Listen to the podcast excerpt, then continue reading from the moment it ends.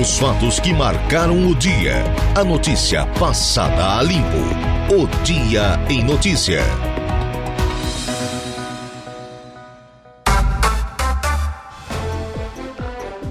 Agora são 16 horas e 8 minutos. Sim, 8 minutos já passaram das 4 horas da tarde dessa quarta-feira. Quarta não, quinta-feira, né, Dudu? Quinta-feira já chegamos ao 11 de maio, ano da graça de 2023. Tempo bom em Araranguá e em toda a região, né? Temperatura registrando aí 22 graus.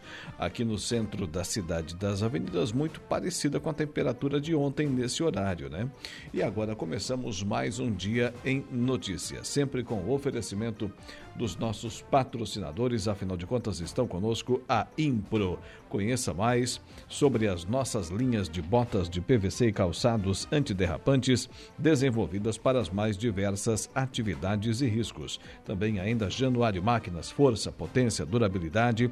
Você encontra lá na linha de produção da Januário Máquinas, a linha de tratores JP.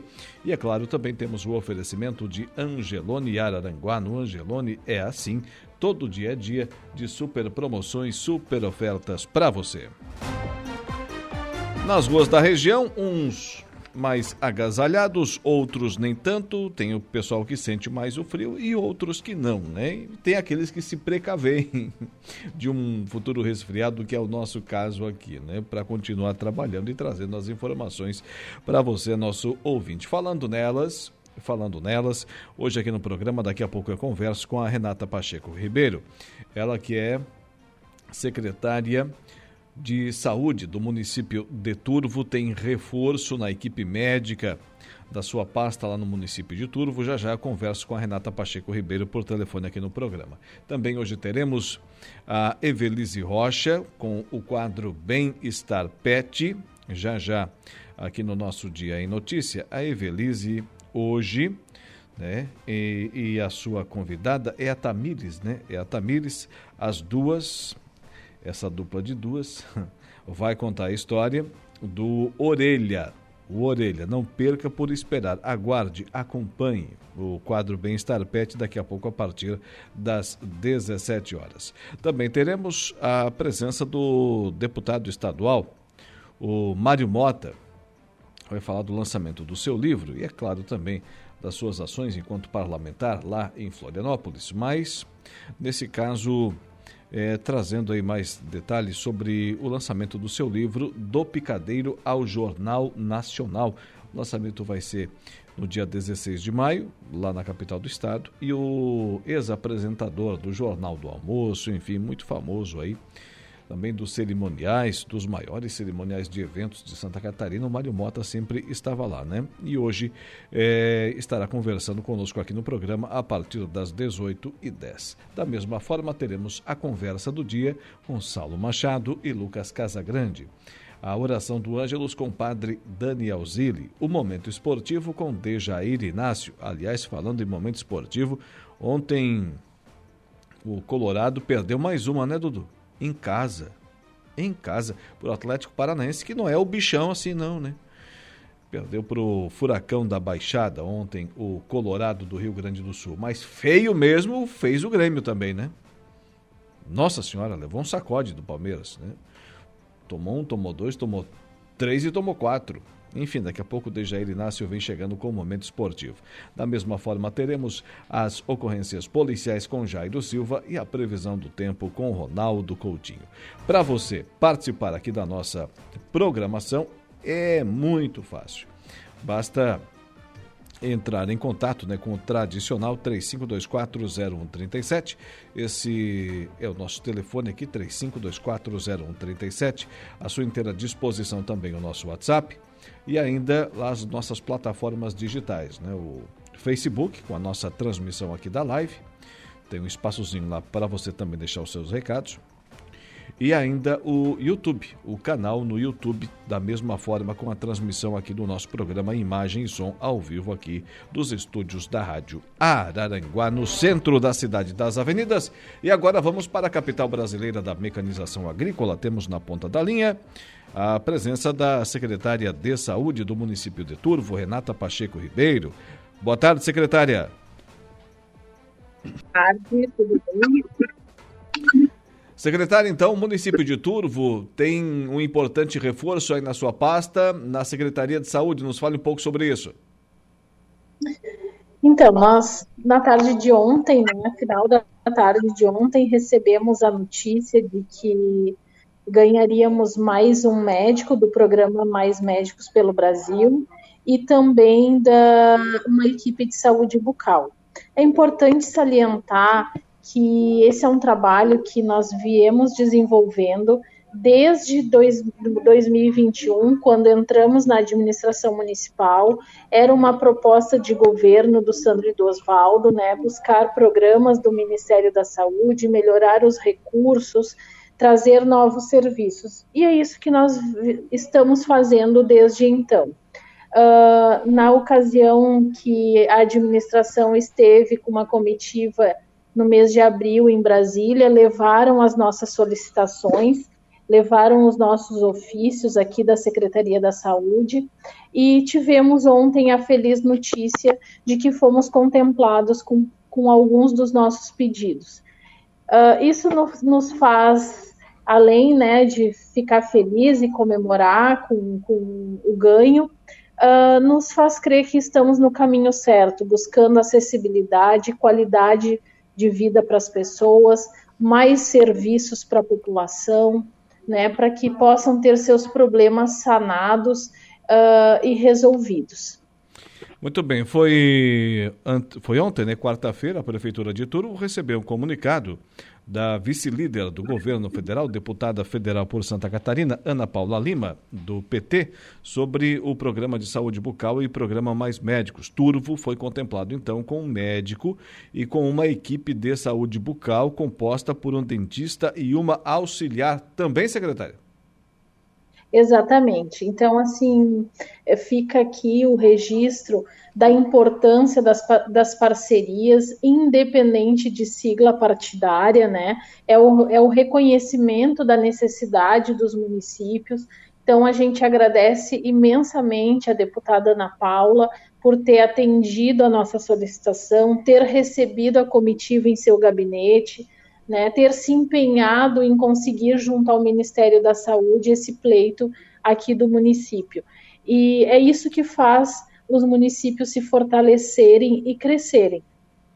Secretária, essa equipe já começa a trabalhar ainda nesse mês? Não, ainda não, né? Nós temos que passar por, por toda uma tramitação no Ministério da Saúde, questão de uh, montagem da sala, né? Nós não tínhamos essa, esse consultório montado, então vem, to, tem, vem toda a questão do recebimento do recurso federal. O, uh, o médico do programa, esse sim veio um pouco mais rápido, porque os médicos já estão aprovados em processo seletivo, então agora a gente vai começar a parte de comunicação com o Ministério da Saúde para que efetivamente esse profissional comece a trabalhar.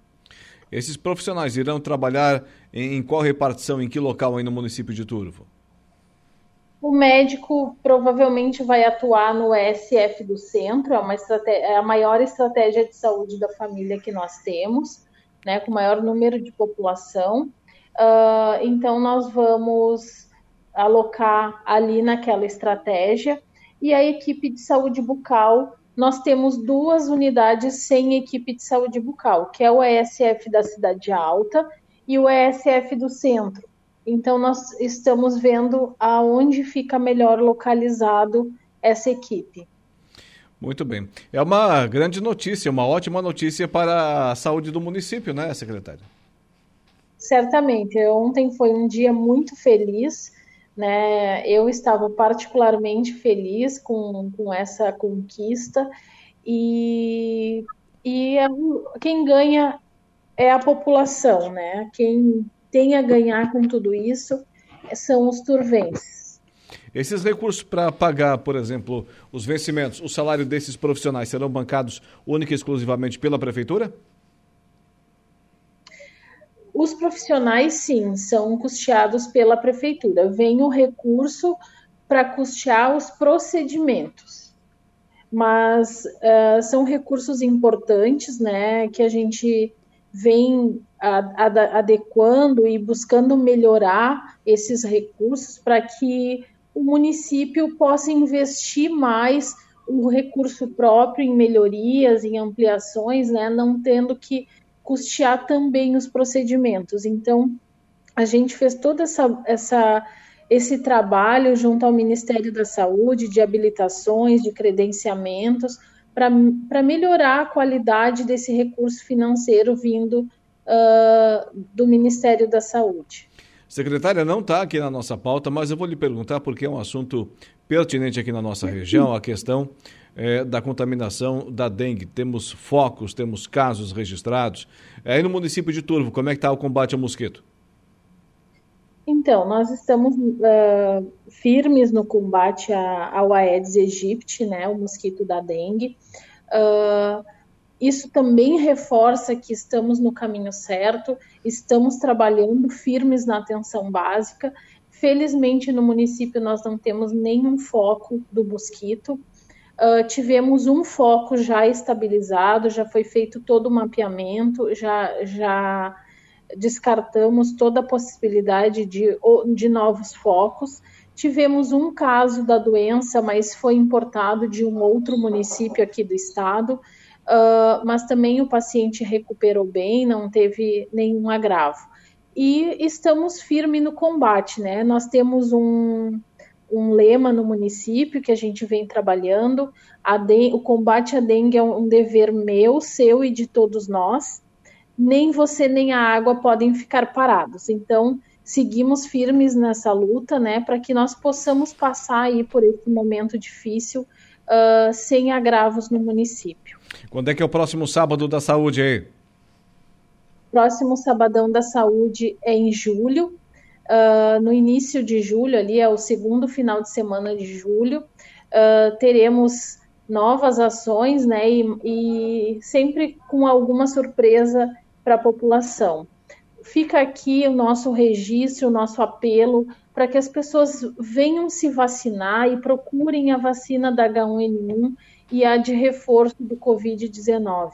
São ações como a vacinação, a, né, a imunização, é que nos livram das doenças. Então, a população de Turvo e região procurem as salas de vacina. Estamos trabalhando em alguns sábados, alguns municípios com horários estendidos, né? Nós temos o horário até às 19 horas. Então, procurem as unidades de saúde, o melhor horário, para estarem se imunizando. O importante é nós vacinarmos a população. Então, não adianta nós termos a vacina ali na geladeira e a população não buscar por, esse, por isso aí. Estamos indo na, nas casas, vacinando nas escolas, Uh, vamos pegar autorização dos pais para estar tá fazendo esse trabalho também. Uh, os profissionais da saúde. Precisamos imunizar o maior número de pessoas. Secretária de Saúde do município de Turvo, Renata Pacheco Ribeiro. Muito obrigado pelas informações. Quem mais agradece são os nossos ouvintes, principalmente amigos e amigas turvenses. Tenham uma boa tarde. Parabéns pelo trabalho. Muito obrigada pela oportunidade de estar aqui na Rádio Araranguá. É sempre um prazer estar trazendo assuntos de saúde, né? ainda mais quando são notícias boas. Então, fica aqui o meu agradecimento pelo espaço e uma boa tarde a todos. Muito bem, 16 horas e 22 minutos. 16 e 22. Falo para você do Angelone Araranguá. Todo dia é dia. Quem faz conta faz feira no Angelone. E não escolhe o dia, porque lá todo dia é dia. Quem economiza para valer passa no açougue do Angelone. E sem escolher o dia, porque na feira no açougue, em todos os corredores você encontra o melhor preço na gôndola e as ofertas mais imbatíveis da região. Baixe o aplicativo e abasteça. Frente Parlamentar, Eduardo Galdino. Em defesa da radiodifusão é lançada com presença de autoridades em Brasília. O foco do colegiado será aprimorar legislação do setor. Repórter Rita Sardi. Foi lançada nesta quarta-feira a Frente Parlamentar da Radiodifusão com pautas prioritárias para o setor: a desburocratização da regulação dos processos de outorgas de radiodifusão, a finalização da migração das rádios AM para FM, o avanço da digitalização da TV nos municípios, a nova geração da TV digital, a TV 3.0, além da atualização do Código Brasileiro de Telecomunicações estão entre os temas. O presidente da frente, deputado Cezinha de Madureira, do PSD de São Paulo, defende a regulamentação da internet com livre expressão da verdade. O Brasil tem que se posicionar nessa regulamentação das redes sociais, da internet, para que a pessoa tenha responsabilidade do que está falando. Hoje, no rádio e na TV, quando eu e você, jornalistas, apresentadores, vamos falar alguma coisa, temos a responsabilidade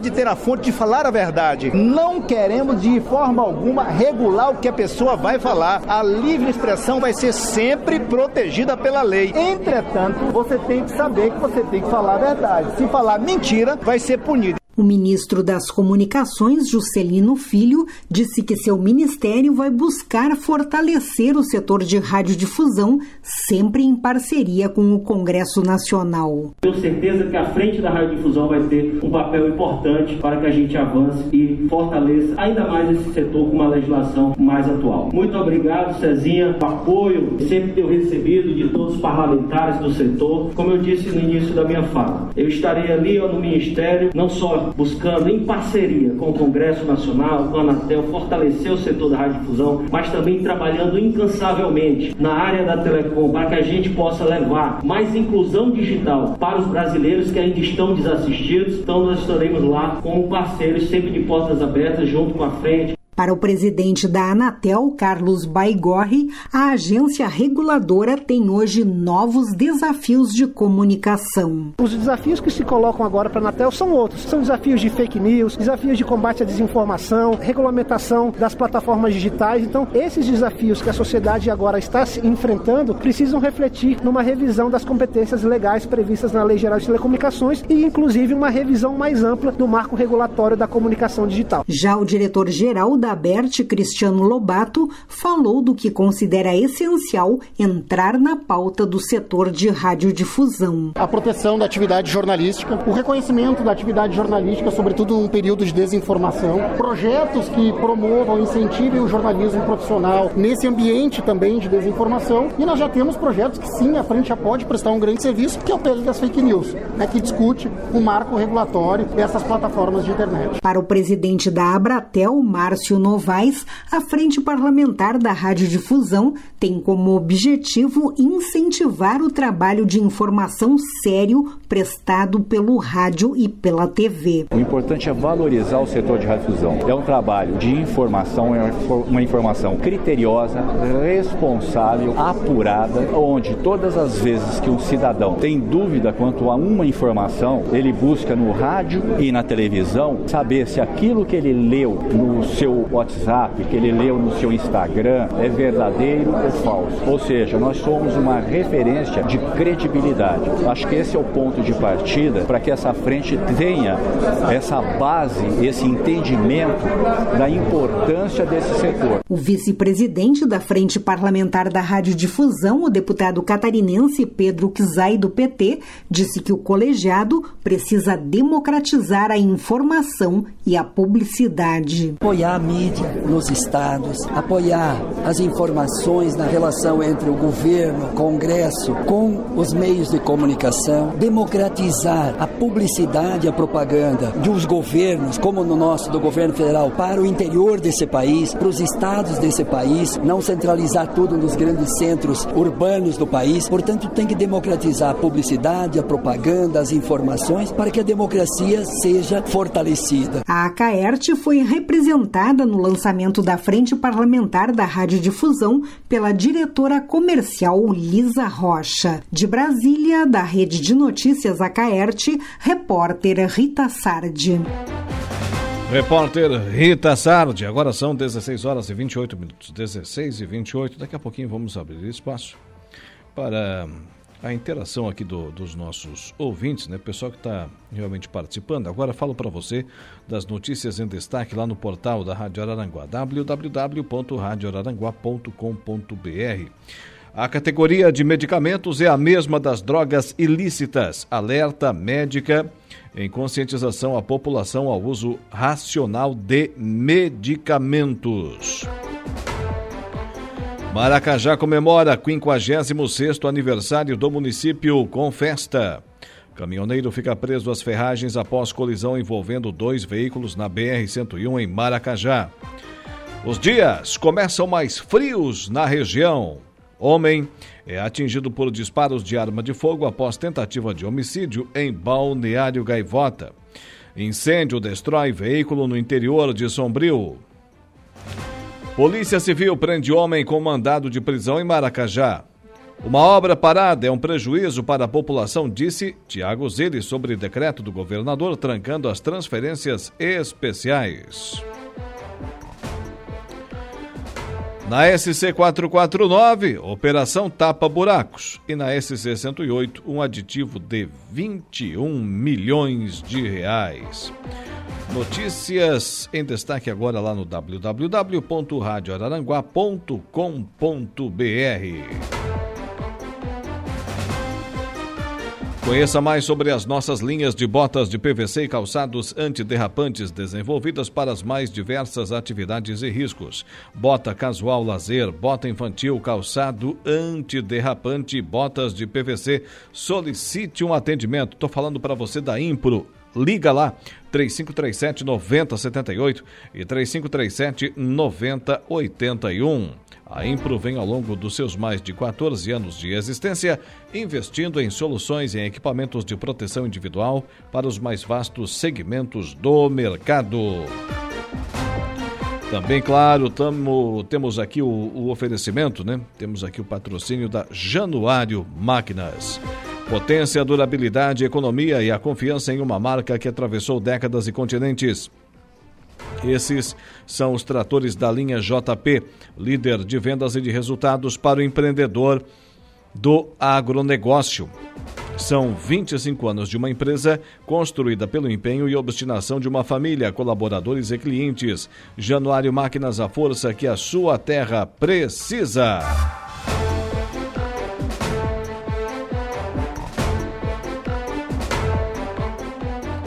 Antes do do intervalo comercial, uma última informação: movimento em prol da fixação da barra do Rio Araranguá ganha mais uma força. Ontem conversei sobre esse assunto, esteve aqui no estúdio o presidente da Câmara de Vereadores, está envolvido diretamente ao tema, o Luciano Pires. Nesta terça-feira, dia 9, diz aqui o, o texto, né, encaminhado pela assessoria de imprensa lá da, da Câmara de Vereadores de Araranguá, o presidente da Câmara, Luciano Pires, e o vereador Samuel Nunes, o Samuca, acompanhados de um dos representantes dos pescadores de caniço do Rio Araranguá, Ângelo Gabriel dos Santos, estiveram na capital do estado para entregar um requerimento em favor da pauta na Secretaria de Agricultura. Segundo o presidente, esse foi um importante passo. Esta não é uma bandeira apenas regional, mas de todo o estado. É uma luta antiga que não mede que não estamos medindo, pela qual né, não estamos medindo esforços, disse o presidente. 16 horas e 32 minutos, 16 e 32. Agora vamos rapidamente ao intervalo comercial. Na volta tem Ronaldo Coutinho com a previsão do tempo e ainda o Jairo Silva trazendo as ocorrências policiais.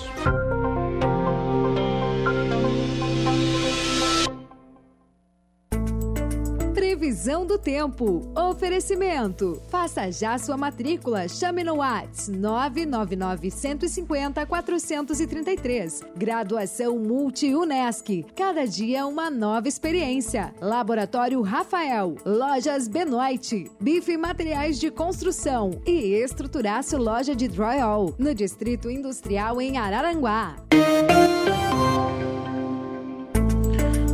Nosso homem do tempo já está na ponta da linha, Eduardo Galdino. Muito bem. Ronaldo Coutinho, boa tarde. Boa tarde, doutor. Muito frio aí na Serra, não? Olha, tá, tá friozinho sim. Aqui em casa já está na faixa de 10, 11 graus. E tem estações aqui que já estão marcando, deixa eu só colocar aqui certinho, temperatura. Ó, já tem estações com 8,4, 8,9, 9,1. No endereço da tua sogra, Estrada da Jararaca, 99. É. Só para complicar a vida. É. No centro da cidade, 10 graus. Não, tá friozinho, amigo. Não esquentou muito não. Hoje a máxima no centro de São Joaquim foi 12,9. Coutinho, esse frio fica restrito aqui ao nosso estado de Santa Catarina, um pouquinho do Rio Grande do Sul, ou vai subindo o mapa brasileiro? Não, já subiu, já pega o Paraná, já está pegando o sul do Mato Grosso do Sul, está chegando agora em São Paulo e vai até a metade sul do Mato Grosso e, e extremo sul de Rondônia. Pega também parte ali do, de Goiânia para baixo, pega Minas, Espírito Santo. Esse fim de semana vai esfriar nessas áreas e semana que vem começa com frio. Ah, a gente vai ter notícia aí de frio em São Paulo. Então tá certo. É impressão minha ou hoje está mais frio que ontem? Tá, tá um pouquinho mais frio. É, né? é porque, nem eu disse para ti, ontem passou uma frente seca, veio o reforço de frio, agora passa outra frente pelo oceano e aí vem o reforço principal do frio. Por isso que o fim de semana vai ser bem gelado. É o clima de inverno, né? Ah, vou te contar. Ontem estava no. Ah. Pode falar, Coutinho. Não, digo, de outono nós não temos nada. Hoje, amanhã, em fim de semana. Hoje, grande parte de Santa Catarina, mesmo com sol, não chegou a 20. Não, vou te contar, ontem estava no limite aqui de, com, a, com a camisa, mas hoje, não, esfriou um grau, tá um grau mais frio. Não, hoje eu tenho que colocar jaqueta. é, a máxima aí hoje ficou em 21, 22. Ontem chegou a 24. É, tem que se cuidar. Dá diferença. É. E como é que fica o tempo aí nas próximas horas, próximos dias? Fala pra gente, dá um apanhado geral. Tem uma chancezinha pequena de alguma chuva na sexta. O único dia assim de, de hoje até até, vamos dizer assim, dessa quinta até sexta-feira que vem, predomina o tempo seco, tirando essa sexta-feira amanhã, onde pode ter alguma garoa, alguma coisinha de chuva, que vai passar essa frente pelo oceano, então ela pega rebarba, assim, o litoral catarinense. Ela provoca mais é que mais é o frio mesmo. Mas pode ter alguma garoa, algum chuvisco em pontos da região, não tem hora definida, pode ser de manhã, meio-dia, final da tarde, não importa. Acho que final da tarde já deve estar limpando mais provável é de manhã, começo da tarde, se tiver. Às vezes pode ter o capricho dar um chuvisqueiro, uma chuvinha rápida, por exemplo, em Araranguá e não dá nada em Maracajá e grande parte da região, ou vice-versa. E aí fim de semana não, fim de semana é tempo bom e frio. As mínimas podem ficar entre 5 e 8 graus aí na região, no costão da serra até menos. Hoje, por exemplo, em, no interior de Braço do Norte, no Pinheiral, chegou a marcar quase 6 graus nesse fim de semana ali pode chegar a 4, 5, até menos, quem sabe até uma geada se não tiver nevoeiro. Hoje tivemos negativo em São Joaquim, em São Joaquim, aqui na Serra, né, em Bom Jardim, Urupema, Painel, teve negativa também em Água Doce, lá no oeste, teve próximo de zero na região central. Tivemos geadas aqui na Serra, fora da Serra também, região ali de Curitibanos, Freiburg, Lebon Regis, Água Doce, Ponte Serrada, Afastão dos Guedes e alguns pontos do Planalto Norte. Ou seja, já estamos tendo geadas assim mais ampla em termos de área, mas são geadas pontuais. Então não é aquela geada que, que sobe o morro como tivemos anteontem. Não tivemos ontem aqui na Serra, que deu geada desde a Baixada até o topo do morro. Isso vai começando agora, né? De maio para frente já começa a ter episódios desse tipo. E aí fica mais comum de junho para frente. Coutinho, para encerrar, para o pessoal da pesca como é que vai ficar os próximos dias? O vento vai ficar de sul pelo menos até acho que sábado. Sábado à noite ou domingo já deve estar virando para o nordeste. É um cuidado normal e torcer, combinar com as, com as tainhas para elas ficarem na rede, senão não tem jeito. É, tem que combinar. Então tá, meu amigo. Boa tarde e até amanhã. Igualmente, tchau. Ronaldo Coutinho com a previsão do tempo.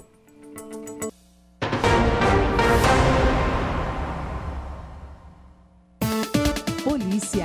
Oferecimento. Unifique. A tecnologia nos conecta. Autoelétrica RF Araranguá. E Eco Entulhos. Limpeza já. Fone 99 600 8000.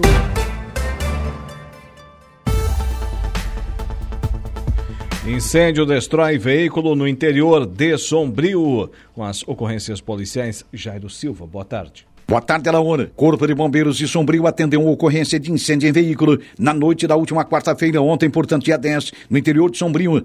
A guarnição foi acionada por volta de 23 horas, depois que um automóvel pegou fogo na rodovia C449, que liga Sombrio a Jacinto Machado, na localidade de Morretinho, no território de Sombrio. Quando os combatentes chegaram no local, foi confirmada a natureza da ocorrência. Tratava-se de um veículo marca Peugeot, modelo 206, que já havia sido consumido pelas chamas.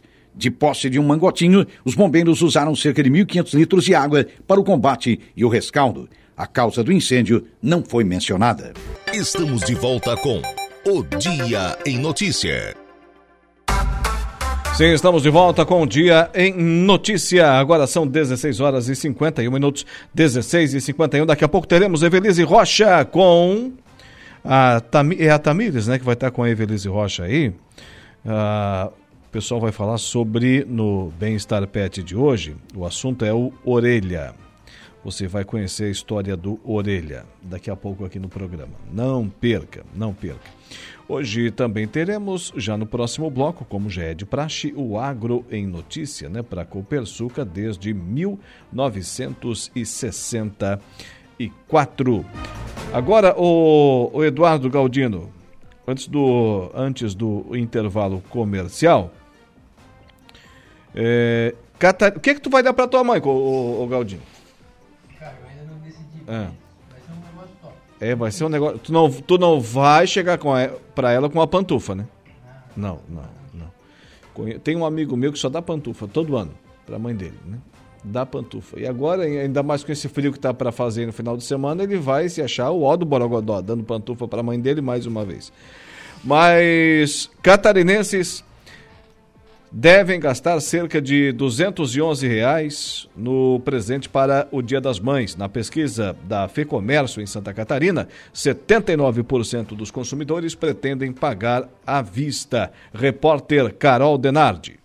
A intenção de gastos dos consumidores para o Dia das Mães teve o maior valor da série histórica, com alta de 7,5% em relação ao último ano. Segundo pesquisa da FEComércio, os catarinenses pretendem investir em média 211 reais em presentes para as mães. Entre as preferências dos consumidores, na pesquisa da Federação do Comércio de Bens, Serviços e Turismo de Santa Catarina, estão as roupas, na sequência os perfumes e cosméticos cosméticos e, por fim, os calçados e bolsas. Já mais da metade dos catarinenses pretendem garantir os presentes no tradicional comércio de rua. O economista da FEComércio, Pedro Henrique Pontes, enfatiza a importância do Dia das Mães para a economia de Santa Catarina. A data do Dia das Mães é a segunda data mais importante para o comércio. Ela fica atrás apenas do Natal. No Natal, nós compramos presentes para toda a família em geral. No Dia das Mães, embora a gente compre um presente para uma pessoa só, no máximo duas, três, o que acontece é que nós gastamos um valor maior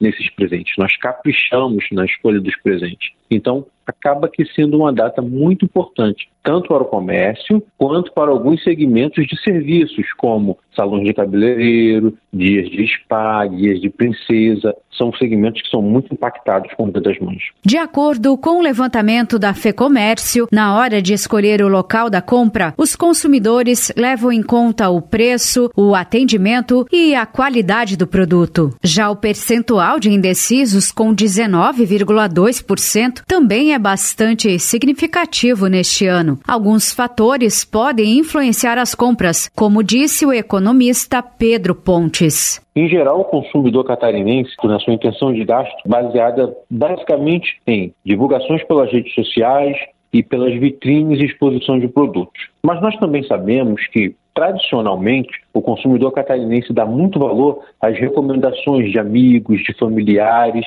e também algumas ferramentas de pesquisa, né? Vale lembrar que na pesquisa deste ano, o percentual de consumidores que estão indecisos sobre quais presentes darão para as mães é muito elevado em comparação com outros anos. E claro, a maioria dos consumidores neste Dia das Mães pretende pagar o presente à vista, como afirmou Pedro Pontes. Modalidade de pagamento preferida será o pagamento à vista. 79% dos consumidores indicam que pagarão à vista o presente. Dentre eles, cerca de 10% irão usar o Pix. De Florianópolis, da Rede de Notícias AKERT, Carol Denardi. 16 e 56 vamos ao intervalo comercial, mas antes dele tem a notícia da hora com Igor Klaus. Voltamos com a notícia, Laur, que Conab estima recorde na produção de grãos. Notícia da hora. Oferecimento: Giasse Supermercados, Laboratório Bioanálises. Civelto Centro de Inspeções Veicular, Clínica de Olhos São José, Lojas Colombo, Rodrigues Ótica e Joalheria e Mercosul Toyota. A estimativa da produção de grãos no Brasil para a safra 2022-2023 está em 313,9 milhões de toneladas, segundo o oitavo levantamento da safra de grãos, divulgados hoje pela Companhia Nacional de Abastecimento, o CONAB. O volume é 15,2% maior do que o registrado na safra anterior, percentual que decorre de um acréscimo de 41,4 milhões de toneladas. Caso as expectativas sejam confirmadas, o Brasil estabelecerá um novo recorde em sua série histórica. De acordo com a Conab, o desempenho médio estimado também deverá ser recorde, com 4.048 quilos por hectare. A total área utilizada para a produção aumentou 4%, podendo chegar a 77,5 milhões de hectares. Eu sou Igor Klaus e este foi o Notícia da Hora.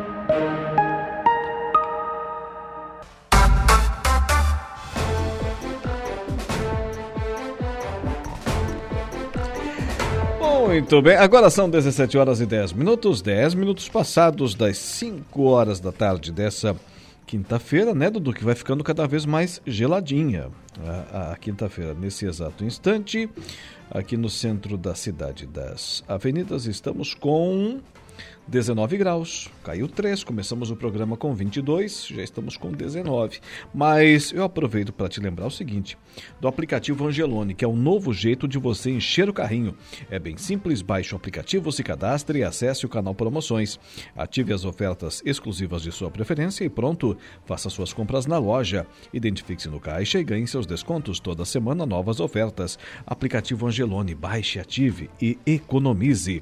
Agora com a Evelise Rocha, o quadro Bem-Estar Pet. Bem-Estar Pet. Oferecimento. Nutricional Distribuidora de Ração. Lembrando que daqui a pouco teremos o Agro em Notícia para a Copersuca desde 1964, mas agora nossas convidadas estão aqui conosco nos estúdios. Evelise Rocha, minha amiga, seja mais uma vez bem-vinda. Boa tarde. Boa tarde, Alaor. Boa tarde, ouvintes. E hoje estamos aqui com a Tamires Cardoso Araújo, é isso? É isso. Boa tarde a todos. Boa tarde, Tamires. Boa tarde. Seja bem-vindo aqui à programação Obrigada. da Rádio Araranguá. A Tamires e a Evelise hoje vão contar pra gente a história de um personagem Uhum. da cidade das avenidas. Vamos contar a história do Orelha. Do Orelha. Então, só ressaltando aqui, a Tamires foi minha aluna no curso de magistério. Ela falando que foi 2008, É. 2009, né? Então, a, vou contar a história do, do Orelha, né? Tem um, um colega meu, o, o David Machado, que é um advogado, e eles têm um, um grupo de amigos que se reuniam semanalmente num, num local ali próximo ao, ao cemitério, o cemitério aqui na Getúlio Vargas. E churrasco, né? Onde tem churrasco, vai sempre aparecer um cachorro, vai aparecer dois Se a gente que tem, que tem esse, esse nosso na- narizinho uns mais avantajados, outros nem tanto, né? A gente eh, sente aquele, aquele aroma de longe, né, Evelise? Sim. Muitos, muitos vizinhos nossos nos torturam de vez em quando, Uhum. né? Quando a gente faz churrasco, parece que não fica, não vai cheiro para os outros, né? Só quando os outros fazem perto da Sim, gente, exatamente. né? Normalmente é assim. Se a gente sente o cheiro da carne do assando do churrasco, imagina o cachorro, né? Então, e ofereceu churrasco na primeira vez, já virou cliente, né? Já Hum. sabe que toda semana fica ali. E tem um, um- tinha um outro, um outro estabelecimento ali perto, um, um ferro velho, eles também ficavam por ali durante a semana. E o David começou a, e os seus amigos começaram a alimentá-lo, né? Até que um dia o. Mas ele já era de porte grande. Porte grande, ele é um cachorro de porte médio para grande, né? A amiga dele, que se chama a, tradicional Caramelo, né? Hum. Que apelidaram de sorriso, Certo. muito sorridente, inclusive. Ele apareceu com uma bicheira na orelha, então levaram para o veterinário, ele teve que amputar a orelha, né? Devido ao, ao estado hum, avançado da bicheira. E ele tem as orelhas bem, bem, Não, mas pera, pera aí, é isso, você... bem de pé, né? Não, não tinha falado essa parte para os nossos ouvintes. Você me contou que ele era conhecido de- como um personagem dos quadrinhos. É o Batman. o Batman. Tem é. foto dele aí, ô Eduardo Tem Galdino? foto. Tá aí o Batman. Tá aí o Batman. É. E veio a pandemia, esse Mas grupo... aí ele tá relaxado, né? A orelha dele tá meio caidinha, Ah, né? e tá o crachá dele, né? A MG. Pera, aí- pera aí, Dudu, a parte do crachá, crachá a gente não, não, não contou ainda. Calma, segura que a gente vai chegar lá. Olha, mas ele tem uma cara de mal mesmo, né? Olha Não, ali, ele ó. tá com cara de preguiçoso aí mesmo, né? Olha só. Ah, tá lá de pé a orelha, olha lá. ó. Essa foto ela foi registrada ontem. É atual, portanto. É, essa foi hoje agora, Hum. há poucos minutos. Parece que tinha essa- recém se alimentado, mais ou menos. Essa era a hora do café na loja. Um cachorro bonito, né, Evelise? Ele é muito bonito, muito Amoroso. querido. É. Então veio a pandemia, esse grupo de amigos eles não se reuniram mais, né? E o que é que ele vai fazer agora, né? Ele ali próximo a Getúlio Vargas, ele disse, eu vou para Getúlio, né? Vou ter que ir à luta agora, ter que arrumar um trabalho. Hum. Foi onde ele Colocou o currículo debaixo da patinha. colocou o currículo debaixo da patinha e foi para a porta do AMG é, Materiais de Construção, que agora eu vou deixar para a Tamires contar essa parte do, do AMG Materiais de Construção. Tamires, conta pra gente como é que foi o encontro de vocês com a orelha. Então, ele começou a aparecer lá na porta, todos os dias, né? Às sete e meia da manhã já estava lá. Daí começamos a botar comida para ele, colocamos um papelão na frente, ele foi ficando. Até que botamos uma casinha para ele também. Daí botamos uma casinha para ele, cobertinha, e ele começou a ficar lá. Daí ele entra lá, dorme, adora Ah, ele entra na loja mesmo? Entra, entra lá na loja. Ano passado a gente colocou uma cobertinha no nosso escritório e dormia com nós ali no lado. Ficava o dia, fica o dia todo lá. Não incomoda. Não incomoda nada. E adora comer. Hum. Não pode ver ninguém comendo que ele vai atrás. É, eu, eu conheço, eu conheço alguém aqui na rádio que é mais ou menos assim. Só não é tão folgado, ele só não fica deitado no chão. Mas também adora comer e não incomoda. E então vocês conheceram o, o, o Orelha. Quanto tempo que foi? Em 2018, mais ou menos, começou a aparecer na porta. Ele é sorriso. Hum. Lá visitar, chegando aos pouquinhos. Daí foi indo, foi indo. Agora é de casa. É. Virou funcionário. E, e- ma- vem cá, a Sorriso sempre junto com ele. Sempre junto com ele. Que raça que é a Sorriso? É assim, do tamanho dele, do porte dele? É, um pouco, é mais ou menos do mesmo tamanho, assim, um pouquinho menor. Os dois não procuraram ainda? ô Não, eles foram castrados. Eles foram castrados o, por esse grupo de, de amigos, né? Especialmente o David. Veja bem a importância que é a castração. castração, né? Uhum. Os dois próximos, assim, o, o É. Orelha e a Sorriso, quantos filhotinhos já não tinham Exatamente. né, gerado por aí, né? E aí vem aquela história, né? São os filhos, são os netos, os bisnetos, e vai numa. Por isso que eh, se faz aquele cálculo, né? Em dois anos, uma cachorra ela tem 200 e 555 descendentes, né? Nossa. Que é uma progressão aritmética. É. Mas agora, ô Tamires... Oh, falei bonito, né? É, ficou Ah, registrado pro- aqui. Progressão aritmética. Tá vendo? Agora, mas, ô, ô Tamires, então vocês decidiram trazer o Orelha para o grupo de colaboradores de Sim. vocês. Como é que foi isso? Nossa, foi mu- muito legal, assim, ele chega lá, o, adora carinho, os clientes chegam lá, dá carinho nele, ele adora criança, Hum. recepcionista. Ele não fica de mau humor de vez em quando? Não, assim, ele fica muito assim, meio vadio, às vezes quer dormir. Coloca mais fotos dele aí, ô Eduardo Galdino. E aí, então, vocês resolveram dar a chance de trabalho que o Orelha tanto queria. Sim. Como é que foi isso? Olha lá, olha lá o crachá Olha lá, o dele. crachá, o crachá quem fez foi a Bianca, É, trabalhando no caixa, ela que fez o crachá. a responsável foi a Bianca. É o RH da empresa. Fala, Renata.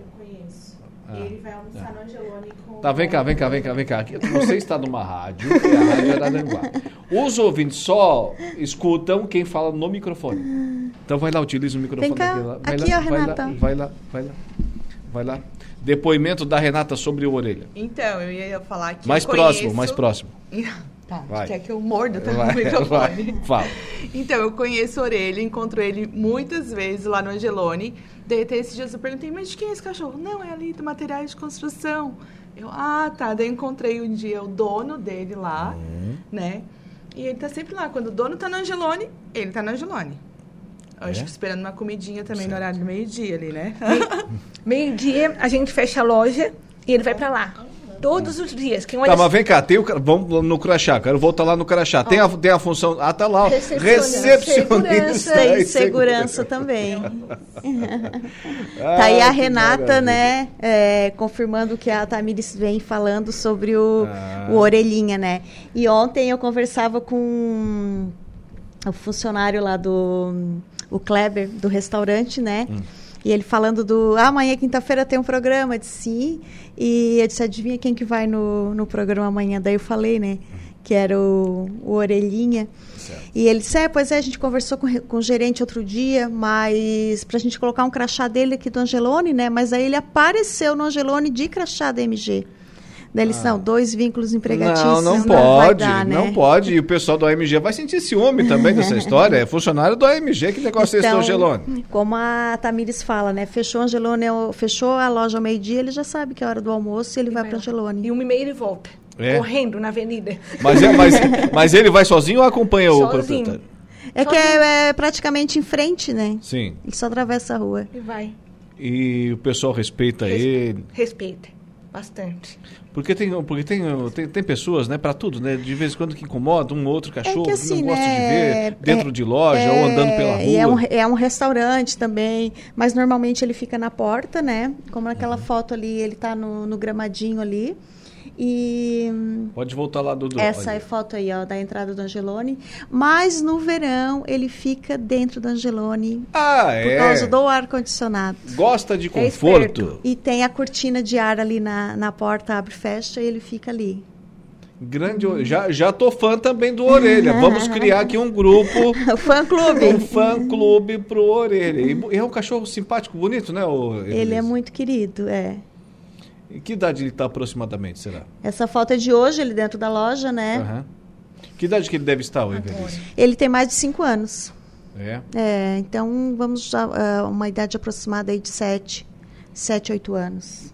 E sempre fica a orientação, né, o, o Tamires e também ainda a Evelise, para o pessoal que de repente ter esses animais ali nas proximidades, seja da sua residência, seja também do seu, do seu comércio, se dá para cuidar, cuida, né? Não custa Sim. nada, né? Então, é, eu e a Tamires, a gente estava chegando na rádio hoje, encontrei um colega meu, o Fabinho, e ele disse, ah, hoje é dia do programa e tal. Eu disse, ah, a gente já vai falar sobre o Orelha. Daí ele disse, quem é Orelha? Ele disse, tu conhece uma atrás de construções AMG?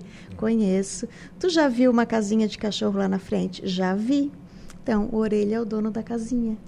Então, assim, é, ele não conhece o cachorro, mas ele já conhece o material de construção. Ele sabe que na porta da loja tem a casinha, né? E que é uma loja amiga dos animais, né? A minha ideia, quando eu eu pensei em trazer a Tamires, né, para contar um pouco da história dele, é tem tantas histórias assim, tantas empresas, né? Própria- Valorizar, valorizar o pessoal do AMG, né? Semana passada viralizou uma cena no, na NSC TV de Criciúma. Hum. Estava encerrando o jornal De um prefeito? Meio-dia e passou o gato. Ah, um não. gatinho. Pensei que ia falar de outro assunto. Não, um gatinho dentro do, do Ah, estúdio. vi. ele atravessou, né? E essas imagens viralizou.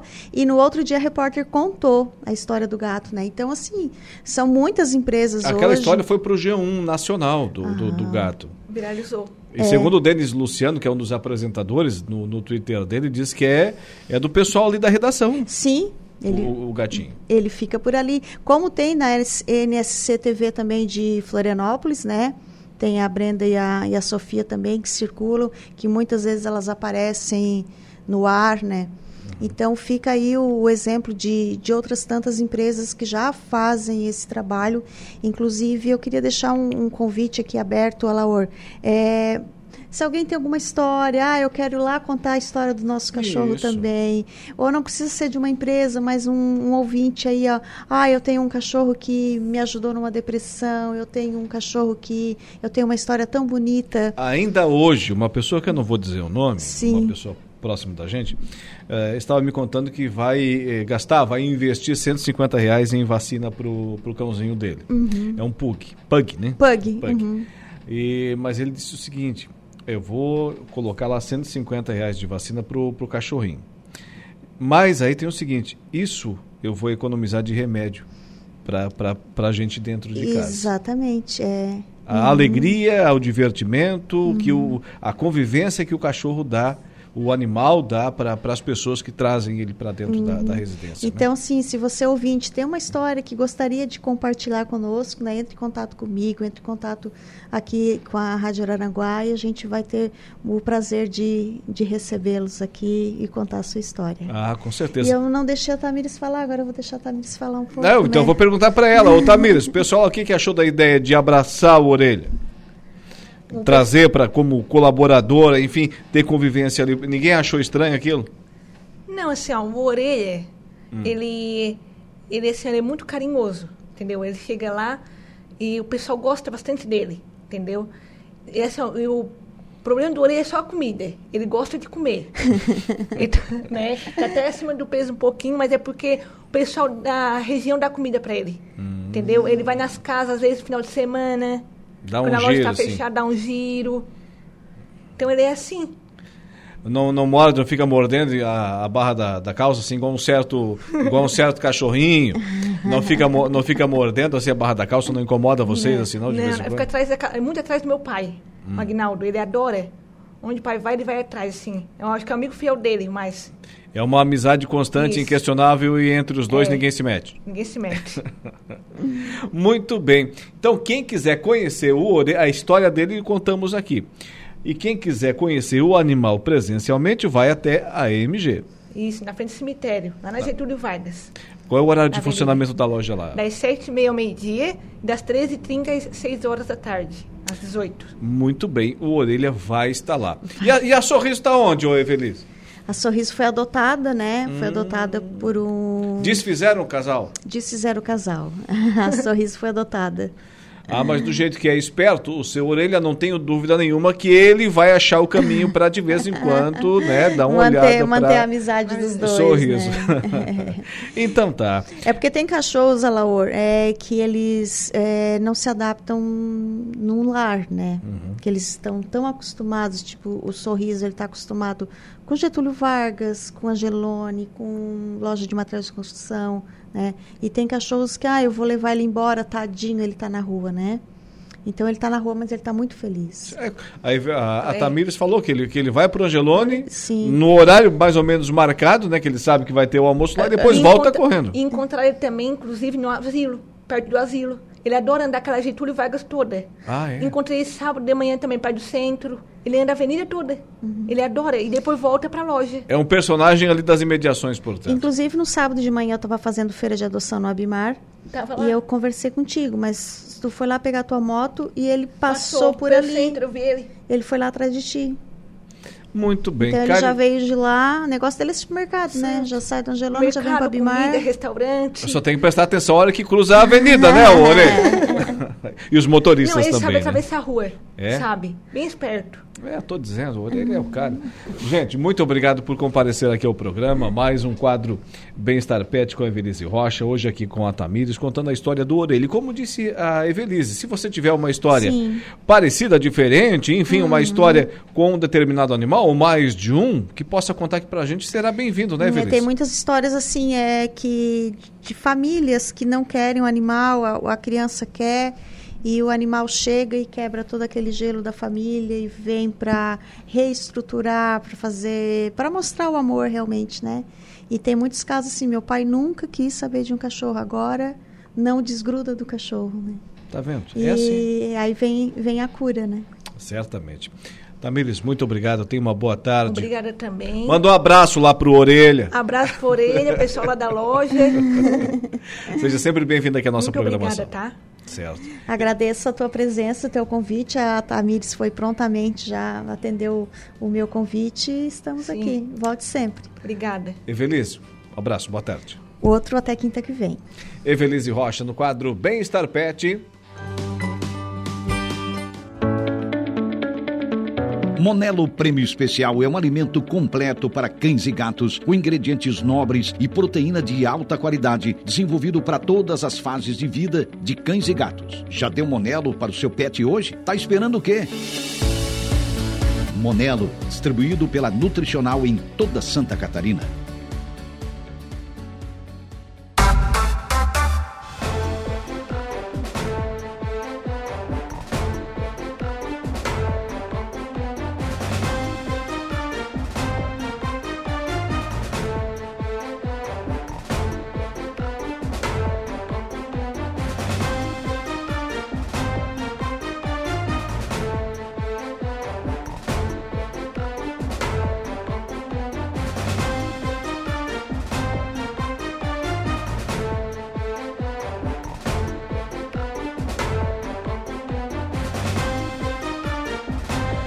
Agora são 17 horas e 29 minutos para a Copersuca, desde 1964, o Agro em Notícia.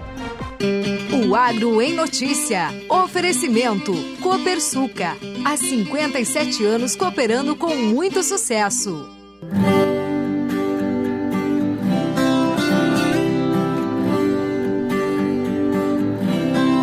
Para celebrar a boa colheita de arroz da safra 2022-2023, a Prefeitura Municipal de Meleiro, por meio do Departamento de Agricultura EPAGRI e apoio organizacional da vereadora Morgana de Almeida Figueiredo, promove no dia 14 de junho, no Pavilhão do Arroz, a segunda edição do Encontro dos Arrozeiros de Meleiro. Conforme a organização, as palestras vão enriquecer o conhecimento da família arrozeira, porque tratam de questões de vital importância para uma boa safra, manejo de plantas daninhas no arroz irrigado e climatologia para a produção de arroz no sul do estado.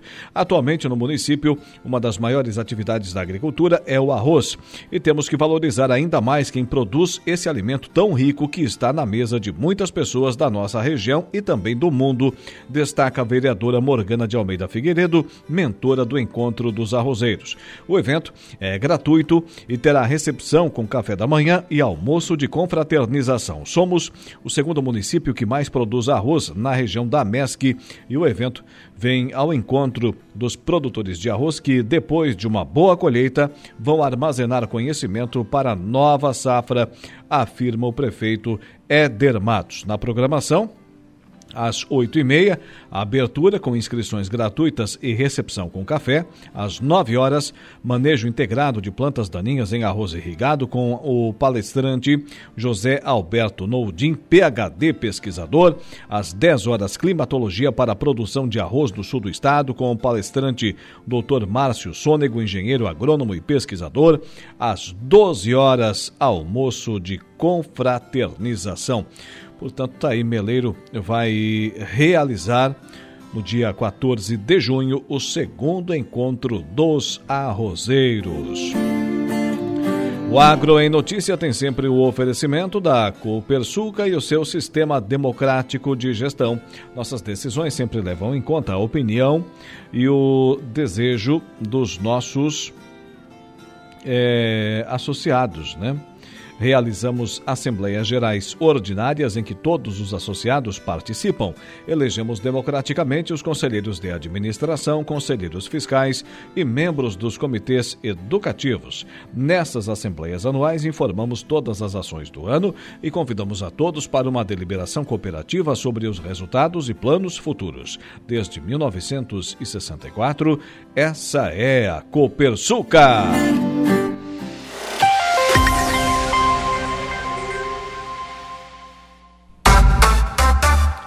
Intervalo comercial. Na volta tem Dejair Inácio e o Momento Esportivo.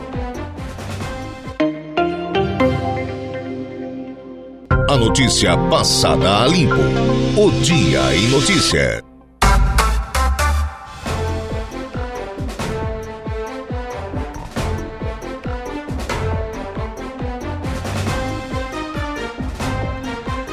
Muito bem, são 17 horas e 44 minutos, 17 e 44. Daqui a pouco, então, daqui a pouco tem o Dejair Inácio e o, e o Momento Esportivo, porque agora nós vamos falar aqui, tudo pronto aí, Dudu? Do, acabou de chegar aqui o material, né, produzido pelo Diego Macan e também ainda pela Juliana Oliveira, da inauguração, né, inauguração da Hyundai Araranguá, Hoje, dia 11 de maio, né? Aconteceu agora a inauguração. É, preparamos para você um delicioso coquetel, ofertas incríveis para compra ou troca de seu veículo e checklist gratuito no seu usado. E às 19h30, então, é o cerimonial, né? A solenidade de inauguração, mas já está de portas abertas, fica lá a nova loja da Hyundai Araranguá, na Alameda Ascendino Moraes de Sá, esquina com a rua Maria Benta de Souza, no Jardim Cibele, Araranguá. Pronto aqui o material? Então temos agora aqui o trabalho com o Diego Macan. Olá, ouvintes da nossa 95.5 Rádio Araranguá. Nossa equipe de jornalismo está aqui na inauguração da nova loja Atual Veículos Hyundai em Araranguá, que acontece hoje às 19h30. E nós estamos aqui com o diretor-geral da concessionária, Murilo Júnior. E Murilo, conta pra gente qual a expectativa para essa inauguração. Ô meu amigo, bem-vindo. A expectativa é a melhor possível, né? Estamos hoje fazendo a cerimônia de inauguração. A loja começou a operar já desde o começo do mês. Tá? Gostaria de fazer um convite especial a todos os ouvintes que estejam procurando um carro de qualidade, querendo fazer uma troca, achar uma parcela boa. Pode vir aqui que vamos garantir melhor atendimento e produto para vocês. E Murilo, se tu puder falar um pouquinho do serviço que você presta para o nosso ouvinte. Cara, aqui a gente faz negócio, tá? Então, vende carro novo, pega de tudo na troca. Às vezes o ouvinte pensa, pô, mas eu não vou na concessionária, porque meu carro é meio velho, não, não vão pegar, não vão fazer proposta. Cara, aqui não tem isso não. Você pode vir, traz o teu veículo, a gente pega, faz uma avaliação boa, justa, acha a parcela aquela que você pode pegar, lembrando que sempre o carro zero é o melhor investimento, você não se incomoda, nosso, nosso veículo conta com uma garantia de 5 anos, sem limite de quilometragem, é a melhor garantia do mercado. Isso dá uma, um valor de revenda para o carro e tranquilidade para o cliente, né? Quem compra um carro zero não quer se incomodar. É, então, vem aqui e vai fazer um bom negócio. Além disso, a gente conta com oficina completa, venda de peças, tá? um estoque bem amplo de, de veículos seminovos. Pô, às vezes entendo também que o cliente é o primeiro carro, não consegue chegar no novo. Vem aqui que a gente tem um seminovo. Vem na loja, vem conhecer, sem negócio daqui você não sai. Bom, é isso aí, Murilo. Nosso ouvinte da Rádio Aranguá acontece hoje, essa cerimônia de inauguração às 19h30. E você toda a nossa região é convidada a estar presente nesta cerimônia. Obrigado, Diego Macão, falando da inauguração, portanto, da atual Veículos, né? A Hyundai Araranguá, hoje a partir das 19h30 e a loja aí já está aberta no antigo traçado da BR-101. É, fica em frente, exatamente em frente à loja antiga, né?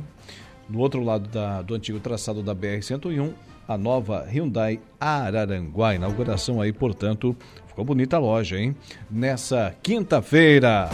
Acontece você fica sabendo aqui na programação da Rádio Araranguá. Agora sim, Dejair Inácio e o Momento Esportivo. Momento Esportivo. Oferecimento De Pascoal Araranguá. F3M, o Lojão Materiais de Construção. Gui Autocar Mecânica Automotiva. E Roberto Despachante.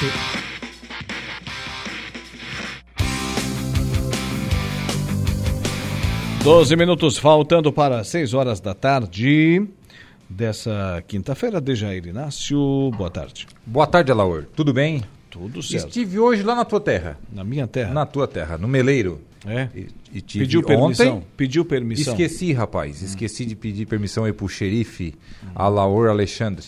É, o pessoal não esqueceu do que tu falou outro dia é, aqui do pessoal do Meleiro. Mas ninguém lembrou, tipo, lá ninguém comentou nada, não. E tu não lembrou também, né? Os dois olharam atravessados, né? É, te cuida, te cuida, o pessoal não esquece. Estive hoje lá no Hospital São Judas Tadeu, fui lá buscar minha cunhada. Ontem fui levá-la, enfim, a minha esposa para cuidar dela. Hoje fui buscá-la, passou um por uma Um cirurgia. espetáculo, né? É, estive lá na tua terra. O Meleiro tá crescendo dia a dia, né? Uma não. cidade progressiva, né? Tá, tá grande. E tá o hospital, o que achou do hospital lá? Olha, para te falar a verdade, tive só na recepção, mas Sim. olhando ali só o, o, modo na recepção ali, pelo que a minha esposa e a minha cunhada falaram, é uma maravilha, né? É. O hospital funciona é perfeitamente hoje bem. na região em termos de atendimento, estrutura, corpo clínico, enfim. Mas então tá, da parte da saúde, vamos falar agora de esporte, né? Campeonato do Grêmio Fronteira, é isso? O primeiro Campeonato assunto? do Grêmio Fronteira. Tivemos essa semana a categoria Sênior e a livre. E hoje será Master. A Master, hoje o pessoal entra em campo. O pessoal da meia idade, né? Já que é a partir de 37 anos. Hoje, 19 e 15, jogam João Serviços Elétricos contra Vini Cantina. No mesmo horário, só que no campo 2, jogam Louro Materiais de Construção contra Avenida Veículos. E às 20 horas e 15 minutos, Casa do Pintor contra Sete Supermercados. Hoje são os jogos aí, portanto, os três jogos da categoria Master, a segunda rodada do Campeonato de Sócios do Grêmio Fronteira. Muito bem. E a Série B do Campeonato Brasileiro? Que teve jogos de rodadas atrasadas ontem, por exemplo, o Ceará acabou perdendo em casa o Ceará, hein? Ó o Vitória embalando aí. Vitória venceu 2 a 0 esse jogo lá em Fortaleza. Ceará 0, Vitória 2. O Assumiu a liderança. Assumiu a liderança a equipe do Vitória, que já havia vencido também no final de semana o Botafogo de Ribeirão Preto. E o esporte passou trabalho, mas venceu a Tombense. Placar de 3 a 2 O esporte que vai tentando se recuperar, né? O esporte agora já é o oitavo colocado com 7 pontos. Estava lá na zona de baixo. Se eu sou o técnico do Criciúma, o Cláudio Tencati, digo para o grupo de atletas o seguinte: olha, o nosso adversário é o Vitória, vamos brigar com eles. Vamos brigar com eles. Quem vai chegar na frente do, do campeonato? Aí a hora que vem ter classificado para a Série A do ano que vem, né? É, né? Aí extrapola a pontuação. É, é, uma, é uma boa, né? Um, um, bom argumento aí, uma boa psicologia. Lembrando que a Série B, né? Amanhã, agora né, terminou aí esses jogos atrasados. Amanhã teremos o início da sexta rodada justamente o Criciúma, que agora é vice-líder. Entra em campo lá em Goiânia contra o Vila Nova. Vila Nova e Criciúma amanhã 19 horas. Às 21h30 também dessa sexta-feira, mais dois catarinenses em campo. Eles se enfrentam, o Havaí contra a Chapecoense. No jogo será no estádio da Ressacada às 21 horas e 30 minutos. No sábado, 16 horas tem Estádio Juventude... da Ressacada com esse, com esse friozinho ali na, na beira-mar, em, em, Florianópolis. É pior no, do que o beira-rio, né? Nossa Senhora. É danado. Sábado, Juventude e Mirassol, 16 horas. Às 17 horas tem Guarani e Sampaio Correia no Brinco de Ouro da Princesa. Novo Horizontino e CRB também no sábado, às 17 horas. Às 18h15 tem Ceará e Tombense. No domingo, 15h30, lá no Estádio do Café, Londrina e Ponte Preta. Às 18 horas no Barradão, o atual líder Vitória, que pode entrar em campo como vice-líder até lá, Vitória e Atlético de Goiânia, confronto de rubro-negros. Ainda no domingo, também às 18 horas, lá no Frasqueirão, a ABC e Botafogo de Ribeirão Preto. E o complemento da rodada será às 20h30 com Ituano e Esporte. Esse jogo será lá no Novelli Júnior às 20h30. Da Série B, vamos agora falar da Elite, quem está um patamar acima, quem está na Série A do Campeonato Brasileiro. Ontem tivemos o início de mais uma rodada. E o teu Santos abriu a quinta rodada e muito bem, né? Goleando, né? Vai recuperando, parece que está encaixando o time do Odair Helma, né? Ele passa trabalho geralmente no início. É cedo, é, é, é cedo para. Ele é um treinador que faz trabalho de base muito bem, o Odair Helman. Né? Fez esse trabalho no Internacional, fez o trabalho no Fluminense, muito bom o trabalho dele no Fluminense também. Lá fora também fez esse trabalho e no Santos não será diferente. Eu acho que até tem mais a característica do time do Santos. Até porque a hum. base do Santos é sempre muito forte, né? Não sei o que tem naquela vila ali que. que a, tem algo diferente. A né? cada duas, três temporadas aparece ali um celeiro de, de craques. E o Odair vai se dar muito bem. Só que aquela coisa, né? Ele chegou no nesse ano, já ele só chegou, já queria um resultado para a semana seguinte. Aí não é com ele. Sim. Ele não é, não é treinador bombeiro, digamos assim, né? Por falar em raio, aconteceu também no, no Beira Rio, né? Deu um probleminha. Quem não faz, dois, toma, né? né? É. é. caiu dois ontem lá. Santos 3, Bahia 0. O Red Bull Bragantino empatou 2 a 2 com o América Mineiro. O Internacional acabou perdendo para o Atlético Paranaense.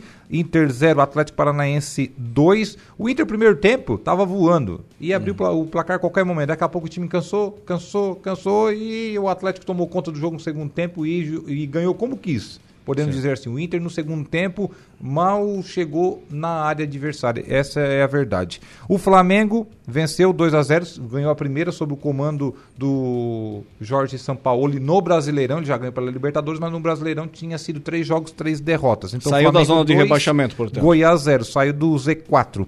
O Cuiabá tomou uma sapatada em casa do Galo, do Atlético Mineiro, venceu 4 a 0 o Galo, que também vinha em crise, né? O Eduardo Cudê estava ali na corda bamba. Já recupera aí o Atlético Mineiro no campeonato. E o Grêmio? O Grêmio? E o Grêmio tomou uma sapatada do Palmeiras, né? Palmeiras 4, Grêmio 1. O Grêmio até empatou nos acréscimos do primeiro tempo. Foi pro vestiário com aquela um motivação. Golaço, um, golaço. um golaço do Bitelo, né? Não tinha muito o que fazer, ele pegou e botou lá na gaveta. Um golaço. Não deu chance lá para o Everton fazer a defesa do goleiro. Mas apesar do de ser um golaço, valeu apenas um, né? Só que aquela questão, né? O, e o Bitelo não joga sozinho, né? E o Palmeiras fez quatro. No segundo tempo, o Palmeiras botou na roda. Eu nunca vi assim. Fazia tempo não vi um, uma diferença tamanha assim de qualidade técnica. Tá certo que naquela grama sintética do Palmeiras, lá eles conhecem todos os atalhos tudo mais. Mas já deu tempo do pessoal se, se acostumarem, né? Não só lá na, no Allianz Parque, na grama do Palmeiras, quanto na Arena da Baixada, a casa do Atlético Paranaense. Portanto, aconteceu exatamente aquilo que a gente previu aqui ontem. E o Palmeiras já é o líder do Brasileirão. É, Já com, uma passou na rodada, com uma rodada a mais. né? Claro que o Botafogo Um vai entrar mais, em campo né? daqui a pouco, né? O Fluminense também não se intimidou com o Cruzeiro, venceu 2 a 0 esse jogo lá em Belo Horizonte. Hoje, no complemento da quinta rodada, teremos Coritiba e Vasco da Gama, daqui a pouco no Couto Pereira, 19 horas. Às 19h30, lá no estádio Newton Santos ou Engenhão, teremos Botafogo e Corinthians. O Botafogo, se vencer, reassume a liderança novamente. E o Corinthians no desespero, né? Corinthians no desespero, atrás de três pontinhos importantes fora de casa. E ainda às 20 horas no Castelão teremos Fortaleza e São Paulo. O São Paulo tentando embalar no Brasileirão. Vem motivado com a vitória sobre o Inter no final de semana, tentando aí buscar a segunda vitória seguida na competição. O que, que o Renato Gaúcho falou ontem depois do jogo? O Renato Gaúcho ontem depois do jogo. Mas estava na cara que o Grêmio ia ser goleado. Ele tava- E ele tava apaziguado, né? É, ele, ele pega e me deixa o, o, o Soares descansando. Desgaste físico, segundo a informação da, Ah, do departamento do Grêmio. É o jogo mais importante, é o adversário mais pesado. E jogou sem atacante E ontem, né? deixa o jogador, o melhor jogador no banco. No banco não, não foi Não para São. Paulo, não viajou. Ele encheu o time de, de meias e volante, botou três zagueiros, Hum. os três zagueiros batiam cabeça um com o outro. Estava batendo tanta cabeça que acabou que um tocou a mão na bola. Ah, no primeiro, não foi, acho que foi no primeiro gol do Palmeiras que foi de cabeça, né? O, o Kahneman estava três passos na frente do, do, do jogador do Palmeiras que fez o gol de cabeça. E ainda ficou colocando a mão assim pra cima. Ainda reclamou como? dos outros dois companheiros. Mas né? como aconteceu uma coisa dessa? É que assim, como tinha bastante gente, é mais fácil botar a culpa nos outros, né? Tinha bastante gente dentro da área, né? É complicado. Ó, a dupla Grenal ontem foi um papelão. Eu estava acompanhando pela, pela Rádio Gaúcho, os caras descendo a lenha, né? O Renato Gaúcho até ontem, ele não... Foi-se o tempo que, que a dupla Grenal impunha respeito, né? É complicado. Tinha um tempo que, quando ia jogar É contra dois, né? Grêmio ou contra o, o Internacional, até os próprios comentaristas esportivos, até de São Paulo ou do Rio de Janeiro, diziam o seguinte: olha, vem chegando aí aquele pessoal do Sul, lá o, a- o jogo é mais, é mais bruto, é mais pegado, né? Lembra disso? Sim. Quando Felipão treinava Internacional, a, a Grêmio, quando.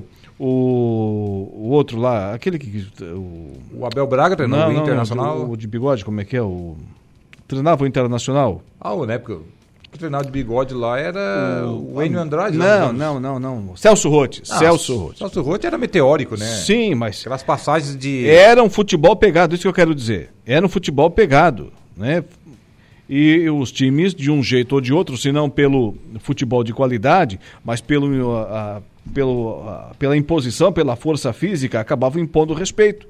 E agora, nem qualidade técnica e nem pegada, não tem nada. Não, o Inter nem física, né? O Inter, depois dos 15 do segundo tempo, cai. Parece que vão buscar o preparador físico que dispensaram no ano passado, que atualmente estava no Corinthians. Vão buscá-lo novamente. Coisa Então, tá séria. certo. Então o Palmeiras é o novo líder do Brasileirão e o Rafael Veiga é o novo artilheiro. É, foi ele que fez o primeiro gol de cabeça. É, marcou gols ontem, quatro gols é o artilheiro do campeonato, o meio-campista Rafael Veiga, que joga demais, né? O tal do Zé Rafael ninguém fala, mas joga muito também.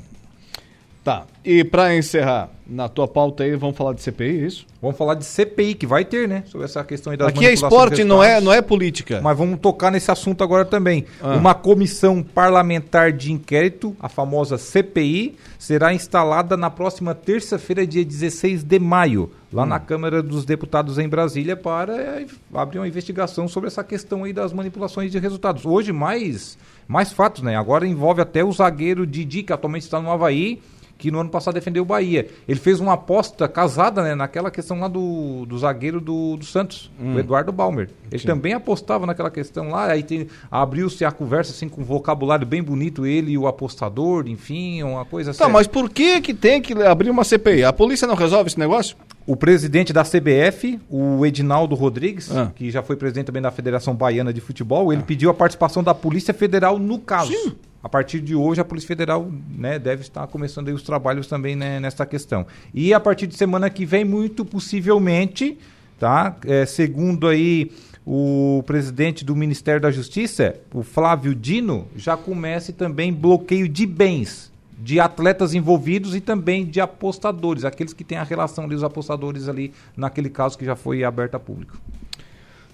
Então tá. Não Se- sei no que, que vai dar. Se vai voltar 1982 lá, a máfia da loteria esportiva, se vai voltar 2005, enfim, o que, que vai dar. Mas o certo é que é, teremos muitas páginas novas para serem escritas, pode ter certeza. Eu vou te ser Laura. bem sincero, tá? Ontem eu esperava estádios vazios. Né? Que o torcedor estivesse descrente, desiludido com o futebol. O torcedor não tá nem aí. Mas não. Pelo que eu tô vendo, o torcedor não tá nem aí. Não tem ninguém Não- protestando não é que não, não é que não tá nem aí. É, parece que tá morando em fora do, do universo, assim, que parece um extraterrestre. Não tá acontecendo nada, vamos pro estádio. Tá tudo certo, tá tudo normal. O torcedor não posta nada nas redes sociais, porque qualquer coisa vão lá pra rede social, né? Porque é uma selva aberta, né? Sim. É, vai lá e xinga um, xinga outro. Ninguém posta nada. Você vê a rede social aí postando contra atleta? O torcedor do Santos tá postando alguma coisa contra o Eduardo Balmer, que não quer mais que vista a camisa do Santos e coisa parecida? Não. Tá todo mundo quietinho, parece que o torcedor. Porque o torcedor também faz, fazia isso, né? Ou faz isso, né? Hum. Então tá achando normal um atleta, ou, ou parente, ou enfim, apostar também.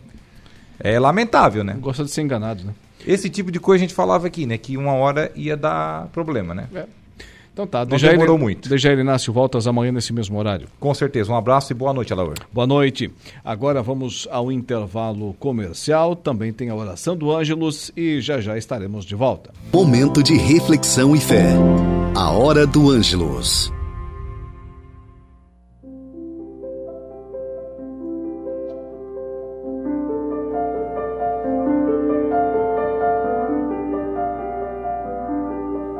Olá, queridos ouvintes do programa O Dia em Notícia. Rainha do céu, alegrai-vos, aleluia, porque quem merecestes trazer em vosso seio, aleluia. Ave Maria, cheia de graça, o Senhor é convosco. Bendita sois vós entre as mulheres, e bendito é o fruto do vosso ventre, Jesus. Santa Maria, Mãe de Deus, rogai por nós, pecadores, agora e na hora de nossa morte. Amém. Ressuscitou como disse, aleluia. Rogai a Deus por nós, aleluia. Ave Maria, cheia de graça, o Senhor é convosco. Bendita sois vós entre as mulheres, e bendito é o fruto do vosso ventre, Jesus. Santa Maria, Mãe de Deus, rogai por nós, pecadores, agora e na hora de nossa morte. Amém. Exultai e alegrai-vos, ó Virgem Maria, aleluia, porque o Senhor ressuscitou verdadeiramente, aleluia. Ave Maria, cheia de graça, o Senhor é convosco. Bendita sois vós entre as mulheres, e bendito é o fruto do vosso ventre, Jesus. Santa Maria, Mãe de Deus, rogai por nós, pecadores, agora e na hora de nossa morte. Amém. Oremos.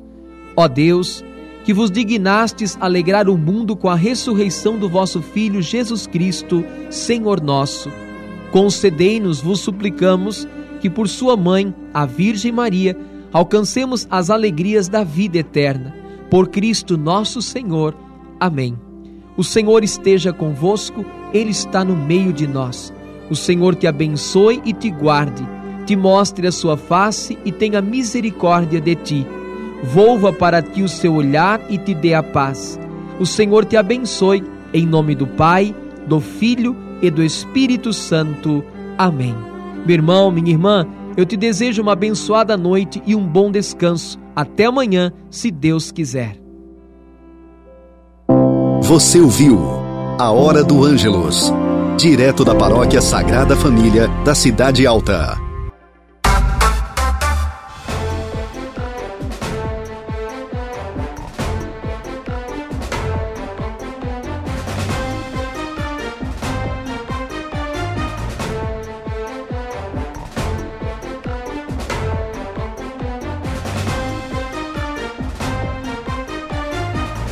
Agora são 18 horas e 13 minutos, 18 e 13. Estamos eh, de volta aqui com o nosso Dia em Notícia. Presta atenção, falo para ti do Angelone. Você conhece o canal Promoção do Angelone? Hein?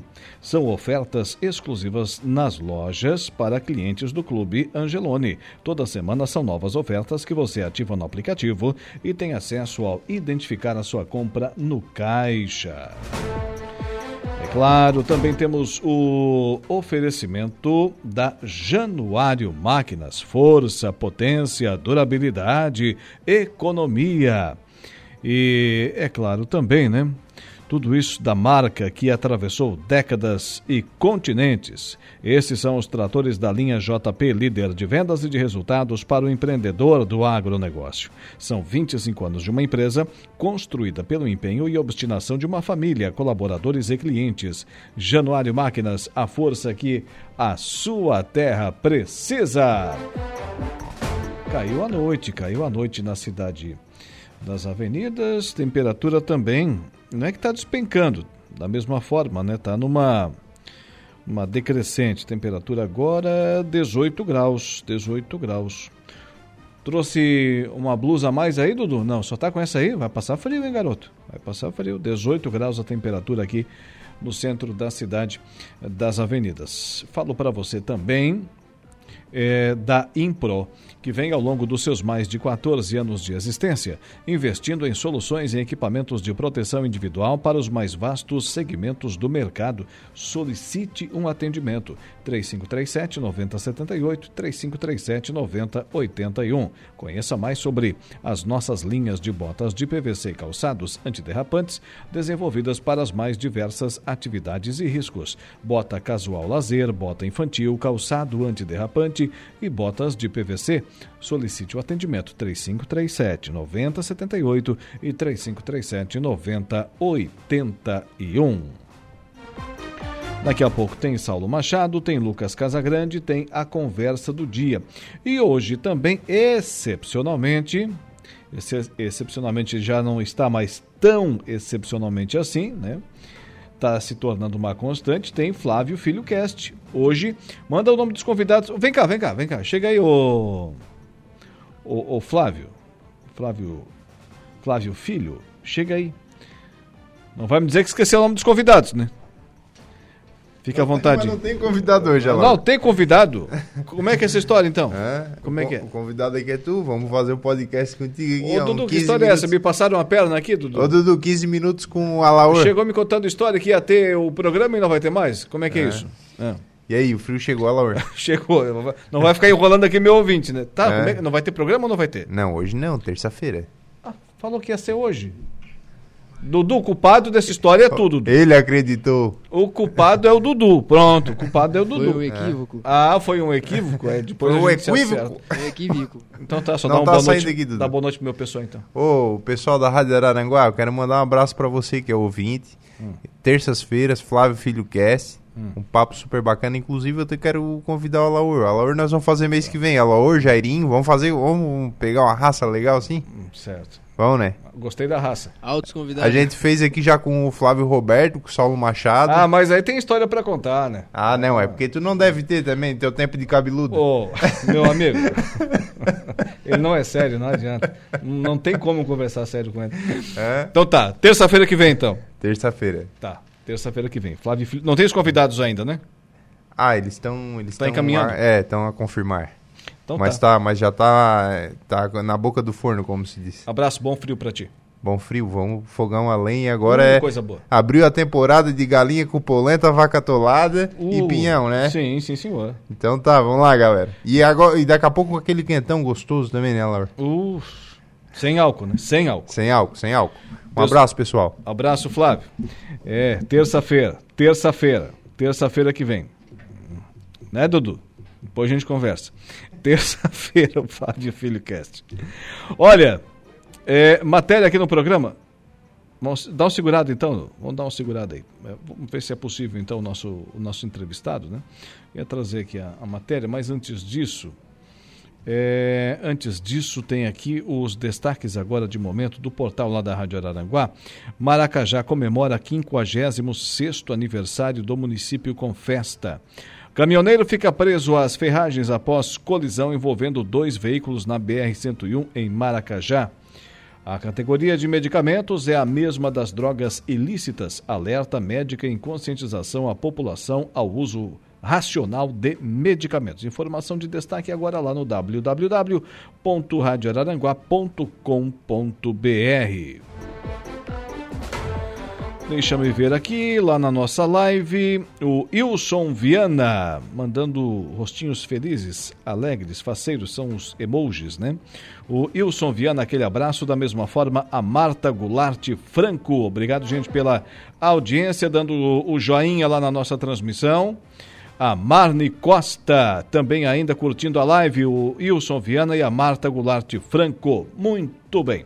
Agora sim, repórter Cado Reis, representantes da Associação Empresarial, aliás, das, tá, não está no singular, está no plural aqui, representantes das associações empresariais indústrias, industriais, claro, de Santa Catarina, aprova um plano de investimentos em energia elétrica no estado. Anúncio da aplicação de quatro é dinheiro, hein? 4 bilhões e 500 milhões de reais até 2026 para a melhoria das estruturas da Celesc repercute no setor produtivo catarinense. Os representantes do empresariado e da indústria de Santa Catarina reagiram positivamente ao anúncio do novo plano de investimentos da Celesc. O governo do estado pretende investir 4 bilhões e meio de reais nas centrais elétricas até 2026, viabilizando a construção de 20 novas subestações de energia, ampliação e reforma de 41 subestações já existentes, entre outras melhorias na rede. O presidente da Federação das Associações Empresariais de Santa Catarina, FACISC, Sérgio Rodrigues Alves, avalia que os investimentos são necessários para combater dificuldades do sistema no estado. Esse anúncio chega num ótimo momento em que precisamos ter esses investimentos. caso da linha trifásica para a região oeste, que deve beneficiar mais de 20 mil famílias de produtores rurais. O reforço em subestações, tivemos problemas de apagão sério na região do meio oeste. E hoje, com a tecnologia, com os equipamentos que nós temos, com programação, você não ter energia causa um prejuízo muito grande na tua produção. Até mesmo a queda da energia, a falta de um reforço de energia, desprograma as máquinas e faz com que se perca a produção, encareça o teu produto. O presidente da Federação das Indústrias de Santa Catarina, Fiesc, Mário César de Aguiar, considera que a ampliação de fornecimento se faz necessária diante do crescimento do consumo de energia elétrica no estado. Tivemos a feliz notícia de que a Celesc fará investimentos importantes para Santa Catarina, num setor que é importante para atender as nossas indústrias. Santa Catarina tem, conforme a apresentação que foi feita, um crescimento expressivo no consumo de energia elétrica, portanto, há de se comemorar esses 4,5 bilhões que vêm colocar aqui a, o nosso estado numa condição de vanguarda em termos de energia elétrica para as nossas indústrias e para a sociedade como um todo. O presidente da FACISC, Sérgio Rodrigues Alves, acredita que o reforço na estrutura elétrica irá proporcionar oportunidades para ampliação de negócios. Sem dúvida, vai refletir num melhor e no maior desenvolvimento da nossa economia, dando mais condições de crescimento, de segurança e que o empresário vai poder também expandir a esses negócios. O que o nosso Estado precisa é de investimento. Fizemos um trabalho muito forte com o nosso Voz Única, levantando essas necessidades. Parabenizo a toda a equipe da Celesc por entender a importância desses investimentos de Florianópolis, da Rede de Notícias Acaerte, Cadu Reis. Repórter Cadu Reis, 18 horas e 22 minutos, 18 e 22. Vamos ficar amigo dos é, vereadores de Porto Alegre, Dudu? Hum? É bom ter amigo, né? A mesa diretora da Câmara de Vereadores de Porto Alegre propôs um aumento de 62% para o prefeito, vice e secretários da capital a partir do próximo mandato. A proposta, que ainda está em sua fase inicial, prevê que o salário do prefeito passe de R$ 21.435 para R$ 34.900 e do vice e secretários R$ 12.984 para R$ 19.000 987, podendo sofrer reajuste por meio de projeto em função de perdas inflacionárias. Aí, nossos ouvintes podem, por exemplo, né, esperamos uma fatia considerável deles, é, questionar. Ah, mas 21 mil reais hoje não é 21 mil reais que eram há 5, 10 anos atrás. Não é muito dinheiro assim. Olha, de fato até pode parecer que não. Né?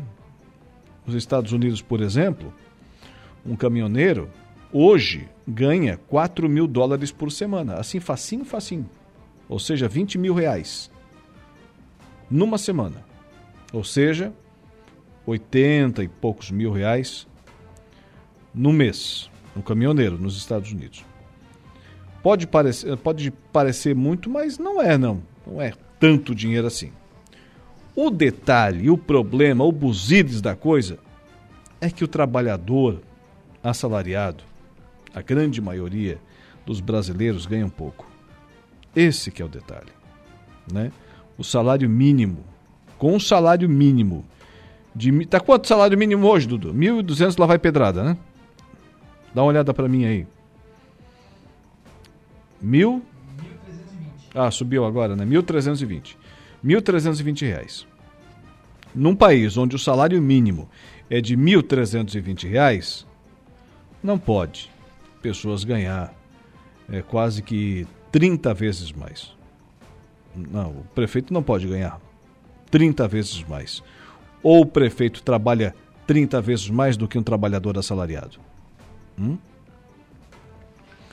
A proposta prevê ainda um 13º salário para prefeito, vice e secretários, a ser recebido em dezembro de cada ano, no valor equivalente a um subsídio mensal. Tá aí, coisa bonita, né? Como diz o gaúcho, coisa bem buena. Câmara de Porto Alegre propõe 62% de reajuste para salário de prefeito, vice-prefeito e também ainda secretários, secretários da capital do Rio Grande do Sul. Intervalo comercial. Na volta tem Saulo Machado e tem Lucas Casagrande e tem a conversa do dia. Estamos de volta aqui com o nosso Dia em Notícias, sempre para Angelone Araranguá. No Angelone é assim todo dia, dia de super promoções, super ofertas para você. Januário Máquinas, a força, a potência que a sua terra precisa está lá na Januário Máquinas e ainda Impro, que vem ao longo dos seus mais de 14 anos de existência investindo em soluções, em equipamentos de proteção individual para os mais vastos segmentos do mercado. O pessoal está interagindo lá, daqui a pouquinho eu vou abrir espaço aqui para os nossos ouvintes. Mas agora falando em abrir espaço, tem Saulo Machado, tem Lucas Casagrande e tem a conversa do dia. A conversa do dia. Senhores, sejam bem-vindos novamente à programação da Rádio Araranguá. Boa noite, Saulo. Boa noite, Lucas. Boa noite, boa noite, tudo bem? Tudo bem. Boa noite, boa noite, Saulo. Boa noite, Alaor. Boa noite a todos os ouvintes da Rádio Araranguá. E essa fatiota aí? Hein, Saulo Machado? É pra, é você, Saulo Machado. Ah, é pra mim? É. Fatiota. Deixa eu ver. Fatiota no Rio Grande é, é casaco de terno. Eu não estou de casaco de terno. Daí eu Pa- Na imagem estava aparecendo que era aqui. Eu que tô, hoje eu estou enxergando pouco. Já errei Hoje? o texto aqui duas, três vezes. E, e eu olhei aqui. Não, o Saulo tá de gravata? Não, não tá. Não tá de gravata. Não. Hoje tu tá enxergando pouco? É, só hoje. Só hoje. Mas, o, o Saulo, amanhã o prefeito César César estará conversando com os ouvintes da Rádio Araranguá. Sim, o prefeito vai é, falar aí sobre esse refis social, que eu já falei aqui há algum tempo, né? E agora está formatado, está pronto para ir para a Câmara, né? Deve dar entrada na Câmara. E é o refis social para aquelas pessoas que têm, ganham até dois salários mínimos, ou aposentados, ou pensionistas, ou, ou, ou pessoas que, por exemplo, têm alguma doença terminal, enfim, as pessoas que realmente precisam e que não pagaram o imposto porque realmente não puderam pagar. Então, para esses, haverá o refis em Araranguá. No mais, não, não haverá refis. É uma decisão do prefeito César, algum desde, acho que, se não me falha a memória, na campanha ele chegou a falar isso, né? Mas logo que assumiu, na primeira entrevista que me deu, ele disse: não vou fazer refis. Eu ainda questionei esse prefeito, mas isso é uma coisa comum que sempre foi feita em todas as administrações e até se consegue arrecadar, né? é, consideravelmente. O Arroio de Silva agora está fazendo refis aqui. A prefeitura do Arroio, por exemplo, está sendo construída com dinheiro que foi arrecadado exatamente de, de refis, né? Mas o prefeito já naquela época disse: olha, eu não vou fazer refis porque eu quero prestigiar as pessoas, os contribuintes que pagam em dia. Porque eu não acho justo que você pague em dia, o outro não paga em dia e lá na frente ele renegocia e paga somente paga tudo sem juros, sem multa, sem nada. Quer dizer, não é justo com quem paga em dia. E olha, Laor, passado algum tempo, eu voltei a questionar o prefeito sobre isso, e o que, que ele me disse? A arrecadação de Araranguá subiu, a inadimplência caiu. Por que que caiu? Porque os caras estão sabendo que não vai ter refis. Não adianta deixar para pagar depois, porque se deixar de pagar depois, vai pagar com multa, com juro e um monte de coisa. Então, a, arrecadação acabou subindo, ao contrário do que se imaginava. Então agora, e aí é, começou a, algumas pessoas né, mais próximas do prefeito é, falando, olha, mas nós tínhamos que fazer algum... O SAMAI tem a tarifa social, né? Sim. A questão da água. Então agora é, vai, vai, amanhã ele vai vai, é, o, o, o, prefeito, né, César, e também o procurador-geral do município, doutor Daniel Menezes, vão conversar com a, com a gente sobre este assunto e vão uh, explicar tudo em detalhes como é que vai funcionar, mas realmente vai, teremos um refis social em Araranguá. Essa questão da tarifa social é aplicada inclusive por algumas cooperativas de eletricidade da nossa região. Sim. A Sejama tem lá a tarifa social. É. É que a, a grande questão do refis, é, ele é um recurso é, que tem as suas vantagens, tem os seus, tem os seus, né, a, a, os seus pontos positivos, mas a grande questão do refis é que ele é mal utilizado por algumas pessoas. Ele é utilizado de forma errada por algumas pessoas. Eu, se não me falha a memória, foi na época do, do prefeito Sandro Maciel, acho que o Saulo pode me ajudar a lembrar, foi criado um artifício que o cidadão que não tivesse pago, que tivesse feito refis anteriores e, e, não tivesse pago não poderia participar daquele. Tinha alguma coisa numa lei que foi feita assim talvez fosse uma alternativa para combater, porque o grande problema é, é, o mau uso do refis. Sim. Assim como de, de, outras tantas leis, né? É o mau uso do refis. O cara vai, o cara tem. Porque normalmente não é pro cara, tipo, que, é, né, que não pagou porque não conseguiu pagar. Normalmente é o, o cara que trabalha com especulação imobiliária, que tem muitos terrenos, muitos deles no centro da cidade. Enfim. Aí o cara não paga imposto. Quando vai. Quando aparece um refis desse, ele vai lá, é, parcela em 200 vezes, é, paga a primeira, tira todas as certidões negativas e não paga nunca mais. E aí no próximo refis ele vai lá e faz de novo o refis. Mas é. o, o, errado não é a lei, o errado é a forma como o cara usa. Ficou... Mas também não sei se o resultado daquele refis foi tão bom, né? Por isso que não foi, não foi dado continuidade àquele, àquele modelo. Mas acho que é uma. É, esse é, essa é a ferramenta que tem que se criar para fazer o refis para quem precisa, não para quem está utilizando como especulação. Exatamente. Exatamente. Até na pandemia se falou muito sobre isso, né? Ah, não, pô, os caras estão desempregados, quem sabe o prefeito faz. Ele resistiu, não fez. E agora vem esse refis aí, que é o refis social. Bom. Lucas Casagrande, amanhã estarás em Maracajá? Sim, amanhã pela manhã, aliás, não estarei no programa, no programa amanhã da manhã, estaremos lá acompanhando a, as festividades de aniversário dos 56 anos do, do município de, de Maracajá, tem um passeio ciclístico, é, serei jurado, inclusive, rapaz. Vou escolher, vou ser um dos que serão terão a responsabilidade de escolher a bicicleta mais bonita.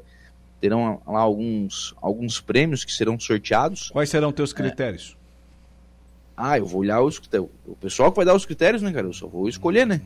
Hum. Começa que esse júri já está sob júdice.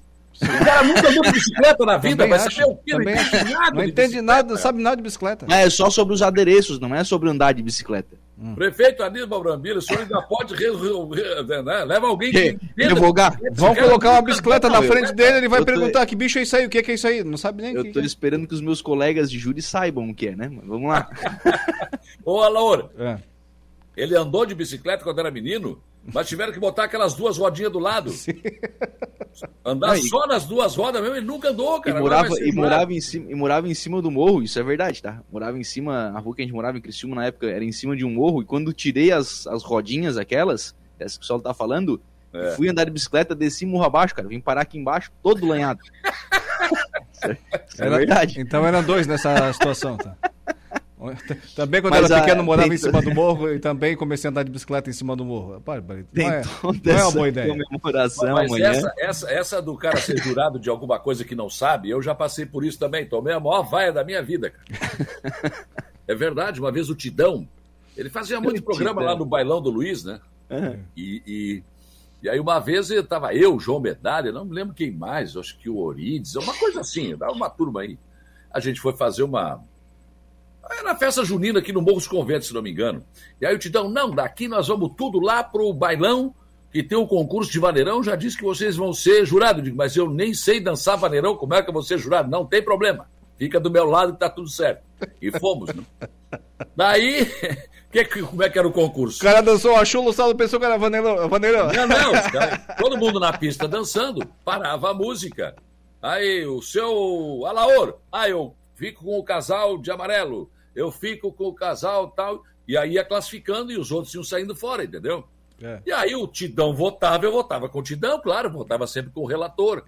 Numa daquelas, ele votou e alguém me chamou e eu fui falar não sei o que e eu não vi o que, que o Tidão votou e eu disse, olha, eu voto no casal de verde, já tinha saído na outra rodada. Não, pior que não saber, não tá nem acompanhando, né? Não, pior do que isso. Não tá nem prestando atenção. Viu, Flavinho? Eu não falei, Flavinho. O Flávio esteve aqui antes, é, falando dos convidados para o programa dele. Ele disse: Não, vou te convidar também, porque eu já convidei o, o pai, já convidei o Saulo. Ele disse: Não, mas o, o teu pai e o Saulo têm história para contar. Não estou dizendo que o Saulo tem história para contar, tá aí a comprovação. Ô, ô, Saulo, mas a época de cabeludo dele ele deve ter história também, né? Não, não. É, não, não, tu falou bem ali, ó. É? Isso aí já teve o cabelo farto aí também. Isso daí, rapaz, naquele interior de Meleiro e de Turva aprontou pouco. Ah, os... Quem que chamou ele pra conversa? Ô, ô, ô Dudu, é. desliga esse microfone aí. Não tem problema, deixa o Flavinho aí. Eu acho que ele deve participar, inclusive, aqui. Vamos, vamos chamar, vamos chamar, vamos, criar chamar. aqui. Vamos abrir a, a, quarta tela ali, ó. Então tá, um abraço. Aliás, porque um abraço, Flavinho. programa hoje, o Alor estava anunciando. Foi arte do Dudu. Quem fez a besteira, para não falar outra ah, coisa. Já tá culpando o estagiário. Foi, ah, foi o ah, Dudu. Como assim? Não, assume. Mata é no peito. Qual o coitado do Dudu, cara? O Dudu tem nada a ver com isso. Mata no peito, foi tu que falou. Mas... É, tu que falou, o Dudu não falou nada. Eu não ouvi o Dudu tá, falando. Tá bom, tá bom. O Dudu não apareceu na, na, na gravação. Mas Flávio, Flavinho volta terça-feira que vem, às 19 horas. Terça que vem, 19 horas, com certeza. Flávio, que hoje ia terminar cedo espero, espero por esse papo. É. Achei que hoje ia terminar cedo de novo. Mas continua lá no teu concurso de, de bicicleta, vai lá. Não, já, já não. ficamos sabendo que esse júri não, sei lá. Né? Ah, tá impugnado, tá impugnado. Não, mas amanhã, na verdade, é comemoração de aniversário do, do município de Maracajá, né? São 56 anos. É, além, da, além desse passeio ciclístico de manhã, depois tem toda a comemoração, torta, parabéns e tal, ali no, no Complexo Esportivo Antônio da Rocha. E à noite tem escolha das soberanas da terceira idade da festa do colono, que vai ser no Parque Ecológico. E aí, no, com mistura fina, tá? Depois é com mistura fina. No sábado, dia 13, tem aí sim a escolha das soberanas da festa do colono e também a, a, a, a apresentação ali dos casais de camponesinhos, né? Que são as crianças que eh, se apresentam também nessa escolha. E aí o show é com Tia Garotos, na, na escolha das soberanas da, da, da, da, da trigésima festa do Colônia, segundo encontro do caminhoneiro, que acontece em Maracajá, lá em julho. Só para, já tá, sabe que tá em Maracajá aí, me chega a informação aqui, o Israel dos Santos, da Santa Helena, diz que a BR-101 tá parada aí, por, uh, Olha, né? na, de Maracajá. Ainda? Olha na pista, né? Olha na pista. O acidente é. não foi de manhã? É, mas eu tava vendo alguma coisa aqui com relação a óleo na pista. Que o pessoal tá dando a volta pela sanga do Marco aí, correndo lá para. É longe, hein? O Israel, pelo menos, está fazendo a volta por lá para chegar a tempo no rachão, né? É vontade de jogar, né? É, vamos... Mas tá, tá com problema aí a BR-101, perto Dudu, Dudu, faça favor, entre em contato com, com o Jairo para trazer essa informação atualizada para o nosso ouvinte. Vamos, vamos confirmar o isso aí. CCR via costeira também, rapidinho aí. Isso. Eu... Mas, mas, deixa eu falar também de Maracajá. Eu estava conversando com o Jairo ah, hoje pela manhã, né? E, e, de repente, do nada, Maracajá começou a voltar às páginas policiais, né? Com prisão de traficantes, com prisão de gente que eh, tinha já uh, cadeia para pagar, enfim. E, e, eu disse hoje pela manhã: esse povo não é bem-vindo em Maracajá, porque Maracajá é uma cidade pacata. Eu morei um ano em Maracajá espetacular, tranquila, né? Só que esse povo está vindo de fora e está, e está, na verdade, não, é, é, fazendo esse tipo de coisa em Maracajá, roubando, é, traficando, não são bem-vindos em Araranguá. E aí o ouvinte tem uma sugestão que, aliás, quando aconteceu algo semelhante aqui no Arroio, houve esse acordo entre a Polícia Civil, Polícia Militar e imobiliárias, por exemplo. Você vai alugar a sua casa. Quem é que vem aqui? Quem é que, quem é que, está, quem é que quer alugar o seu Lucas Casa Grande? Tá bom, me dá aqui o seu CPF. Vai lá e procura. Né? Vai na polícia ver. É fácil saber. Ba baixa a ficha, né? Baixa a ficha. Não, não vou alugar. Não vou alugar. Primeiro que você vai alugar a casa para um traficante. Ou para alguém que está devendo para a justiça. Quer dizer, já não é uma coisa boa. Tem tudo para você não receber o seu aluguel. Então, isso seria uma forma das cidades se protegerem. E Maracajá é uma cidade que não merece esse tipo de gente. Mas eu só eu vou te falar, claro que essa é uma medida que pode ser adotada é, a partir do problema, mas acho que a gente precisa falar um pouquinho sobre a causa do problema também. E, invariavelmente, a causa desse problema em Maracajá é falta de policiamento.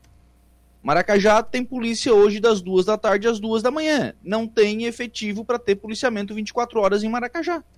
Esse, esse é o, a, a, origem do problema também está na falta de policiamento. Não vejo, não vejo relação uma coisa com a outra. O traficante vai chegar na cidade, vai alugar uma casa e vai estabelecer tendo polícia ou não. Tendo polícia ou não. A polícia, estando lá, ela vai até, de repente, poder prender o traficante. Agora, o traficante vai, não vai impedir que ele chegue na cidade. Agora, uma medida como essa que eu estou falando pode impedir que ele se estabeleça. Já ajuda. O que não, né, eu acho que tem que brigar por cada vez por mais policiamento. Isso, a, Sim, a, polícia militar, a, polícia militar, tem que fazer o trabalho ostensivo. E como é que vai fazer um trabalho ostensivo sem gente na rua? Sem efetivo Sim. na rua? Não tem como, né? Não, não tem. É, Francisco Alves, o Chico da Barranca. Boa noite. Boa noite, Chico. Na minha opinião, tinha que ter refis. Na minha opinião, tinha que ter refis. Está falando aqui o Chico da Barranca. Naquela história ali que o Saulo mencionou sobre o assunto principal da entrevista amanhã aqui com o prefeito César César. E a Marne Costa. Boa Vai noite. Ter, né? É. Boa noite, homens de preto. Boa noite. De preto não. Ô, ô Marne, tu tá enxergando pior que eu, Marne. Eu tô de azul marinho aqui. É, mas no vídeo fica preto. Eu também tô de azul, mas tá, tá preto. E o, o, Aí eu tô de preto e fica tá azul. aparecendo preto no vídeo também. Aí eu tô de preto e fica azul daí. Não, tá preto igual. Mas o azul escuro no vídeo fica, é. fica preto, sim. É. Abraço a Marne, também o Chico, o Francisco Alves, o Chico da Barranca interagindo aqui com a gente. E sobre a questão ali do óleo na pista, é, é por causa do, acidente de hoje, né? Isso. O Márcio Honório tá, tá confirmando aqui também. O que, que ele mandou aqui, Dudu? É, tá limpando a pista com óleo. Tá, o pessoal da CCR Via Costeira tá limpando a pista agora. O Márcio é, Honório é ligou é e, confirmando aqui pra gente. Obrigado, Márcio Honório, pela audiência e também pela participação. O que, que temos aí, Dudu? É, é, tá, o Dudu está conversando com o pessoal da CCR Via Costeira agora. Não, mas é isso, é isso. Estão limpando a pista, daí tá lento o trânsito, né? E quem está com pressa, como o Israel que está indo pro rachão, foi lá pela Saga do Barco. Deve estar tá levantando o poeirão lá, né? o rapaz, Vigilância Sanitária de Araranguá hoje fez mais uma atuação e mais uma interdição. Desta vez, uma fábrica de gelos foi interditada pela, pela Vigilância Sanitária. É, pelas primeiras informações né, da, da inspeção, é, era, era utilizada água de ponteira e Essa não é aquela do, do presídio? Na fabricação, outra é, havia uma outra atividade comercial não declarada e ainda a ausência de rotulagem dos, de, de, e de produtos vencidos nesse estabelecimento comercial. Então, mais uma vez, a vigilância aí fazendo, fazendo fiscalização né, e encontrando problemas. Né? Ô, Lucas, essa aí não é aquela do presídio? Não, né? Fábrica presídio. de gelo. O pessoal estava fabricando gelo no é, presídio regional? É no presídio regional. Essa aí é outra já, né? Não, essa é outra é. história. É no bairro Polícia Rodoviária, tá? Qual ah, então é, pode ser. Então pode qual ser. é, eu te confesso que eu não sei. É.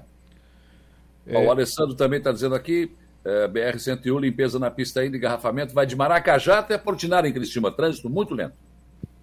Ó, Se a... puder evitar aí, que evite, né? Dudu ligou agora para o pessoal da CCR Via Costeira.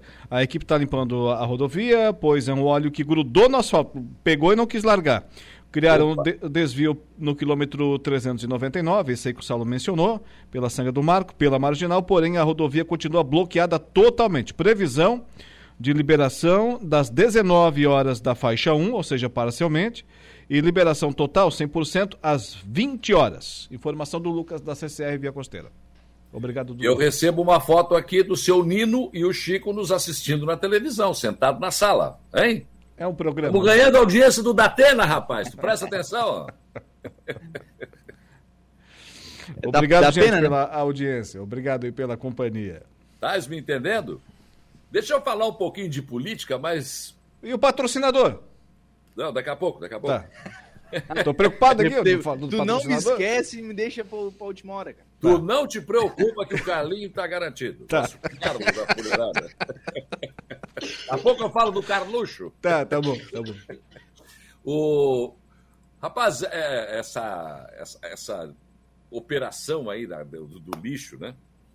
É, que, que prendeu prefeitos, enfim, né? É, agora alguns estão virando réu. Né? Primeiro era só aquela questão de acusação, enfim tal. Não, agora o Antônio Seron, já foi deputado, enfim, prefeito de Lages, também virou réu. E, de alguma forma, essa, essa, essa operação que está prendendo prefeitos, enfim, ela pode mudar o cenário político para as próximas eleições ao governo do Estado. Ah, mas tu tá ficando maluco? Tá muito longe ainda. Pois é, rapaz. Mas algum, algumas dessas pessoas que estão envolvidas nesse escândalo, né, do lixo aí, que é um lixo mesmo, né, é, seriam, são pessoas que são importantes e influentes. Cito uma, o Juarez Ponticelli, prefeito de Tubarão, está preso. Né? E aí, por exemplo, o Clésio Salvaro, né, o prefeito de Criciúma, ele vai sair do PSDB. A Giovana de Sá também deve, deve haver uma debandada do PSDB por causa dessa do PSDB ter ido com o PT na eleição presidencial. E aí, a tendência é, por exemplo, o Salvaro e a Giovânia talvez também irem para o PSD. Né? É, o PSD para engrossar fileiras, enfim, e eh, eh, tentar formatar já desde agora um quadro. Por exemplo, João Rodrigues, prefeito de Chapecó, ele seria, teria sido candidato a governador pelo PSD na última eleição. Aí aconteceu aquilo tudo que aconteceu, ele não foi. É prefeito. Mas ele é o cara em o que o PSD está trabalhando para ser o próximo candidato ao governo de Santa Catarina. Ah, mas o Clésio Salvaro? O Clésio Salvaro vai ficar com o Coringa bailando em dois. Depende qual é o jogo que faz canastra, ele vai baixar. Né? Mas pode ir um Senado, por exemplo, que aí tem duas vagas. Né? O Amin, Esperidião Amin, ele está tentando levar esse povo para o PP. E aí dizendo o seguinte, não, para aí, ô Clésio, tu vem para cá porque, olha, Tá na hora de eu me aposentar? ah, aqui não tem candidato ao governo, você seria um candidato ao governo. E aí tá meio complicado, né? Tem essa questão do Ponticelli, tem outras questões, enfim. E, mas acho, acredito que no final, no frigir dos ovos aí, o Clésio Salvaro vai mesmo pro, pro PSD, né? E aí seria essa formação aí, quer dizer, vocês acham que os caras estão esperando lá pro fim? Não, eles já estão... nem terminou, o Jorginho Melo nem terminou de compor o seu governo, mas os caras já estão lá na frente, trabalhando e buscando acomodar o ninho. Enquanto isso, na eleição municipal, que essa está mais próxima, né, aqui em Aranguá, tem duas situações aqui. É o time do prefeito César e do Tano, né? Que é o MDB, o PSD, o Republicanos, pode vir o PT, e pode vir mais gente ainda, mas enfim, está navegando em águas tranquilas, pelo menos por enquanto, né? Tem muitas obras para inaugurar ainda, tem praça, tem calçadão para terminar, tem muitas coisas para acontecerem ainda antes da eleição. E o que se pode prever é que o governo do César vai chegar na próxima eleição municipal, né? Realmente com um altíssimo índice de aprovação. E aí tem o outro lado, um grupo de oito na Câmara, que hoje, claro, são oposição. Não é aquela oposição ferrenha, enfim, acho que até uma oposição moderada, mas é uma oposição, né? Só que onde eles vão se encaixar? Como é que isso vai acontecer? Tem vereadores ali do PP, tem vereadores do PDT, tem do PSD, enfim. Aí o caminho seria esse não o pessoal do PP fica no PP, né? O Tubinho, o Douglas, o Diran, mas os outros, sai, o, por exemplo, o sai do PDT deve sair o Nelson e o Diego, o Podemos também deve perder aí o Luciano Pires, enfim. Mas para onde eles vão? Eles iriam pro União Brasil. Esse caminho pode também não acontecer. Já tem, é, parece que está entrando interferência na linha. Então, enquanto de um lado parece que está tudo tranquilo e sedimentado e, e caminhando, do outro há uma total insegurança. Por exemplo, com quem estará o PT na próxima eleição em Araranguá? Estará com César? Eu acredito que não. O PT corre o risco de não eleger nenhum vereador na próxima eleição. Então, é, tem muita água para rolar por debaixo da ponte. Mas nesse momento, eu vejo que nós temos um grupo que tem maioria na Câmara, mas que está meio que perdido. Né? Não, não tem ainda uma definição não, não, não, e tem que cuidar bem o passo. E quem entrar nesse barco também vai ter que saber que se você vai para um partido com pesos pesados, você tem que ter votos. Se não tiver, também não chega. Se ficar num partido pequeno, que pode não ter candidatos com peso para fazer legenda, daí você faz voto, mas também não chega. É uma decisão difícil que muitos estão estudando e estão perdendo o sono. Ah, mas a eleição é lá. Não, mas é daqui para frente que quando abrir a janela tem que estar tá tudo definido. E nesse momento não tem definição. E se não forem para o União Brasil, é o segundo partido que esse grupo não vai, né? Exatamente. Já não, já não foi para o PDT, já não, se, se de fato não foi para o União Brasil. É o quase, né? É. Mas... Quase fomos, quase fomos campeões, quase chegando. É... Mas olha, o que eu tenho certeza Hum. É que. eu ia puxar outro assunto aqui, daí sim. me lembrei do patrocinador. para aí, calma aí, ó. Agora vai. Falta um minuto, eu tenho 30 segundos no mínimo para falar do Carluxo. É, é contigo. Tchau. calma aí, Dudu. Para aí, Dudu. É, eu tenho certeza que você vai precisar do plano familiar Santa Terezinha, porque não é uma questão só de, ah, é o plano fúnebre, né? É, o caixão é para. Pra... Não, não, não, não, não, não. Você vai usar agora, não é quando morrer, não. O plano é o plano familiar Santa Terezinha com muito carinho feito para você, muito bem pensado. Você vai ter desconto no médico, desconto né, na farmácia, desconto no posto de combustível, eh, desconto num monte de lugar. Né? Então, só aí você já né, paga ali a mensalidade que é, é, é, muito pequena, é muito pequena. E as vantagens são muitas, né? Ah, não quero que aconteça, mas você teve um problema, quebrou uma perna ou coisa parecida, precisou de uma bengala, tem. Ah, precisa de uma cadeira de roda. O pessoal dá um jeito, não tem problema. Você vai estar assistido, porque é um plano familiar né, da Santa Terezinha. E se você precisar, aí sim tem o auxílio funeral. Essa é uma hora complicada. Quem passou por isso sabe, tem que sair correndo, procura isso, procura aquilo. Não, não precisa não. Não precisa não. Você tem o plano, você está tranquilo, né?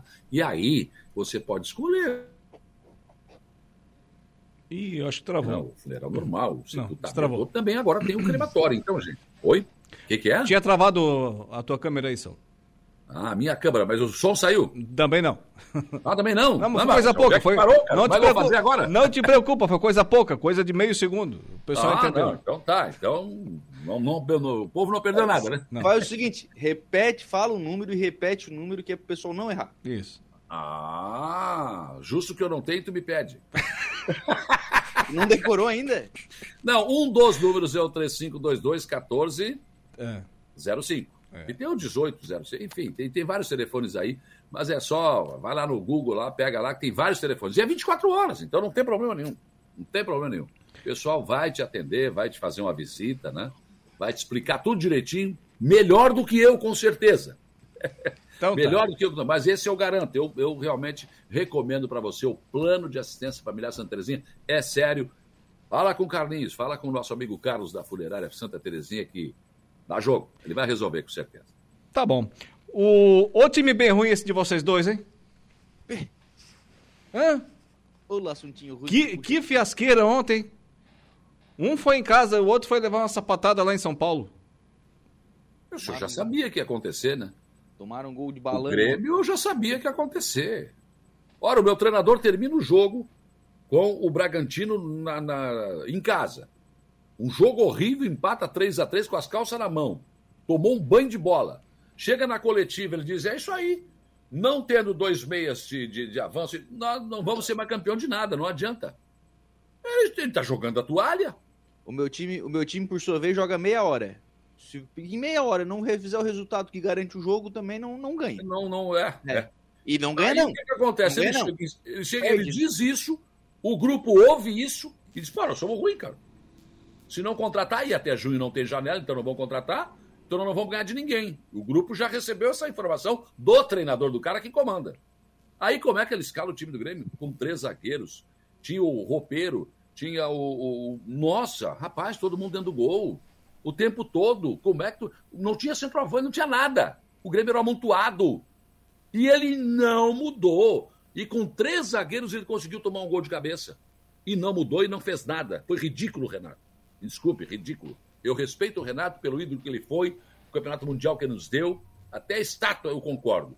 Mas ele, como treinador, para mim, deve. E deve muito. E o comportamento dele. Eu posso até pensar o que ele disse. Né, que eu acho, eu já estou dizendo isso, que eu, eu, como torcedor, acho que o Grêmio não vai ser campeão de mais nada. Foi campeão do que podia ser. Né, da taça da cebola e do galchão. E nada mais. Mas ele, quem comanda? Não, jamais, jamais. Não pode, não pode. Inaceitável isso. Então tá. Tem rachão hoje ou não? Mas eu gostei dos vermelhinhos. Ah, não. Dois golaços também, capricharam, hein? Gol de balão, pelo amor de Deus. Deixa eu contar um negócio. Tá, Jogada ensaiada, rapaz. Time que joga meia hora só. Tem rachão hoje ou não, Saulo? Eu não vou, mas tem. Não, Tô de molho, né? Na situação que tu tá aí pro rachão com a temperatura dessa, é pedir pra ir pro, Não, pro não, regional de novo. Termina amanhã o tratamento, aí vamos fazer uma radiografia para ver como é que eu tô em caseiro. Tô só em casa. E o Lucas, pelo que eu tô vendo, também não tá muito melhor, não. Tem Dois- três meses que eu tô tossindo já. Aí não foi ver, né? Não foi ver, não foi tratar, não foi nada, né? Tu acha que tu é novo, não acontece nada. Presta atenção, rapaz. Faz o plano funerário. Sabia que ele ia vir com essa. Faz o plano Santa Terezinha familiar, é bom, protege, né? Senhores, boa noite.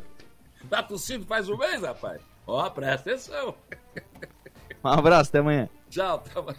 Boa noite, Saulo. Boa noite, Lucas. Vamos encerrando assim o nosso Dia em Notícia de hoje, sempre com o oferecimento da Impro. Abraço lá pro proprietário, Márcio Fermo, também ainda sua esposa lá, a, a Estela, o pessoal do Corpo de Funcionários representado pelo Beto Poma, enfim, toda a equipe da Impro que vem ao longo dos seus mais de 14 anos de existência, investindo em soluções e equipamentos de proteção individual para os mais vastos segmentos do mercado. Também com a gente a Januário Máquinas, do Vanderlei Januário, do Botafogo, que hoje vai voltar para a liderança, né, ô Vanderlei? Abraço. Obrigado sempre pela audiência e ainda o Angelone Araranguá. No Angelone é assim todo dia a dia de super promoções, super ofertas para você. Obrigado pela audiência. Amanhã a gente volta nesse mesmo horário. Abraço, boa noite e até lá. O Dia em Notícia. De segunda a sexta, às quatro da tarde.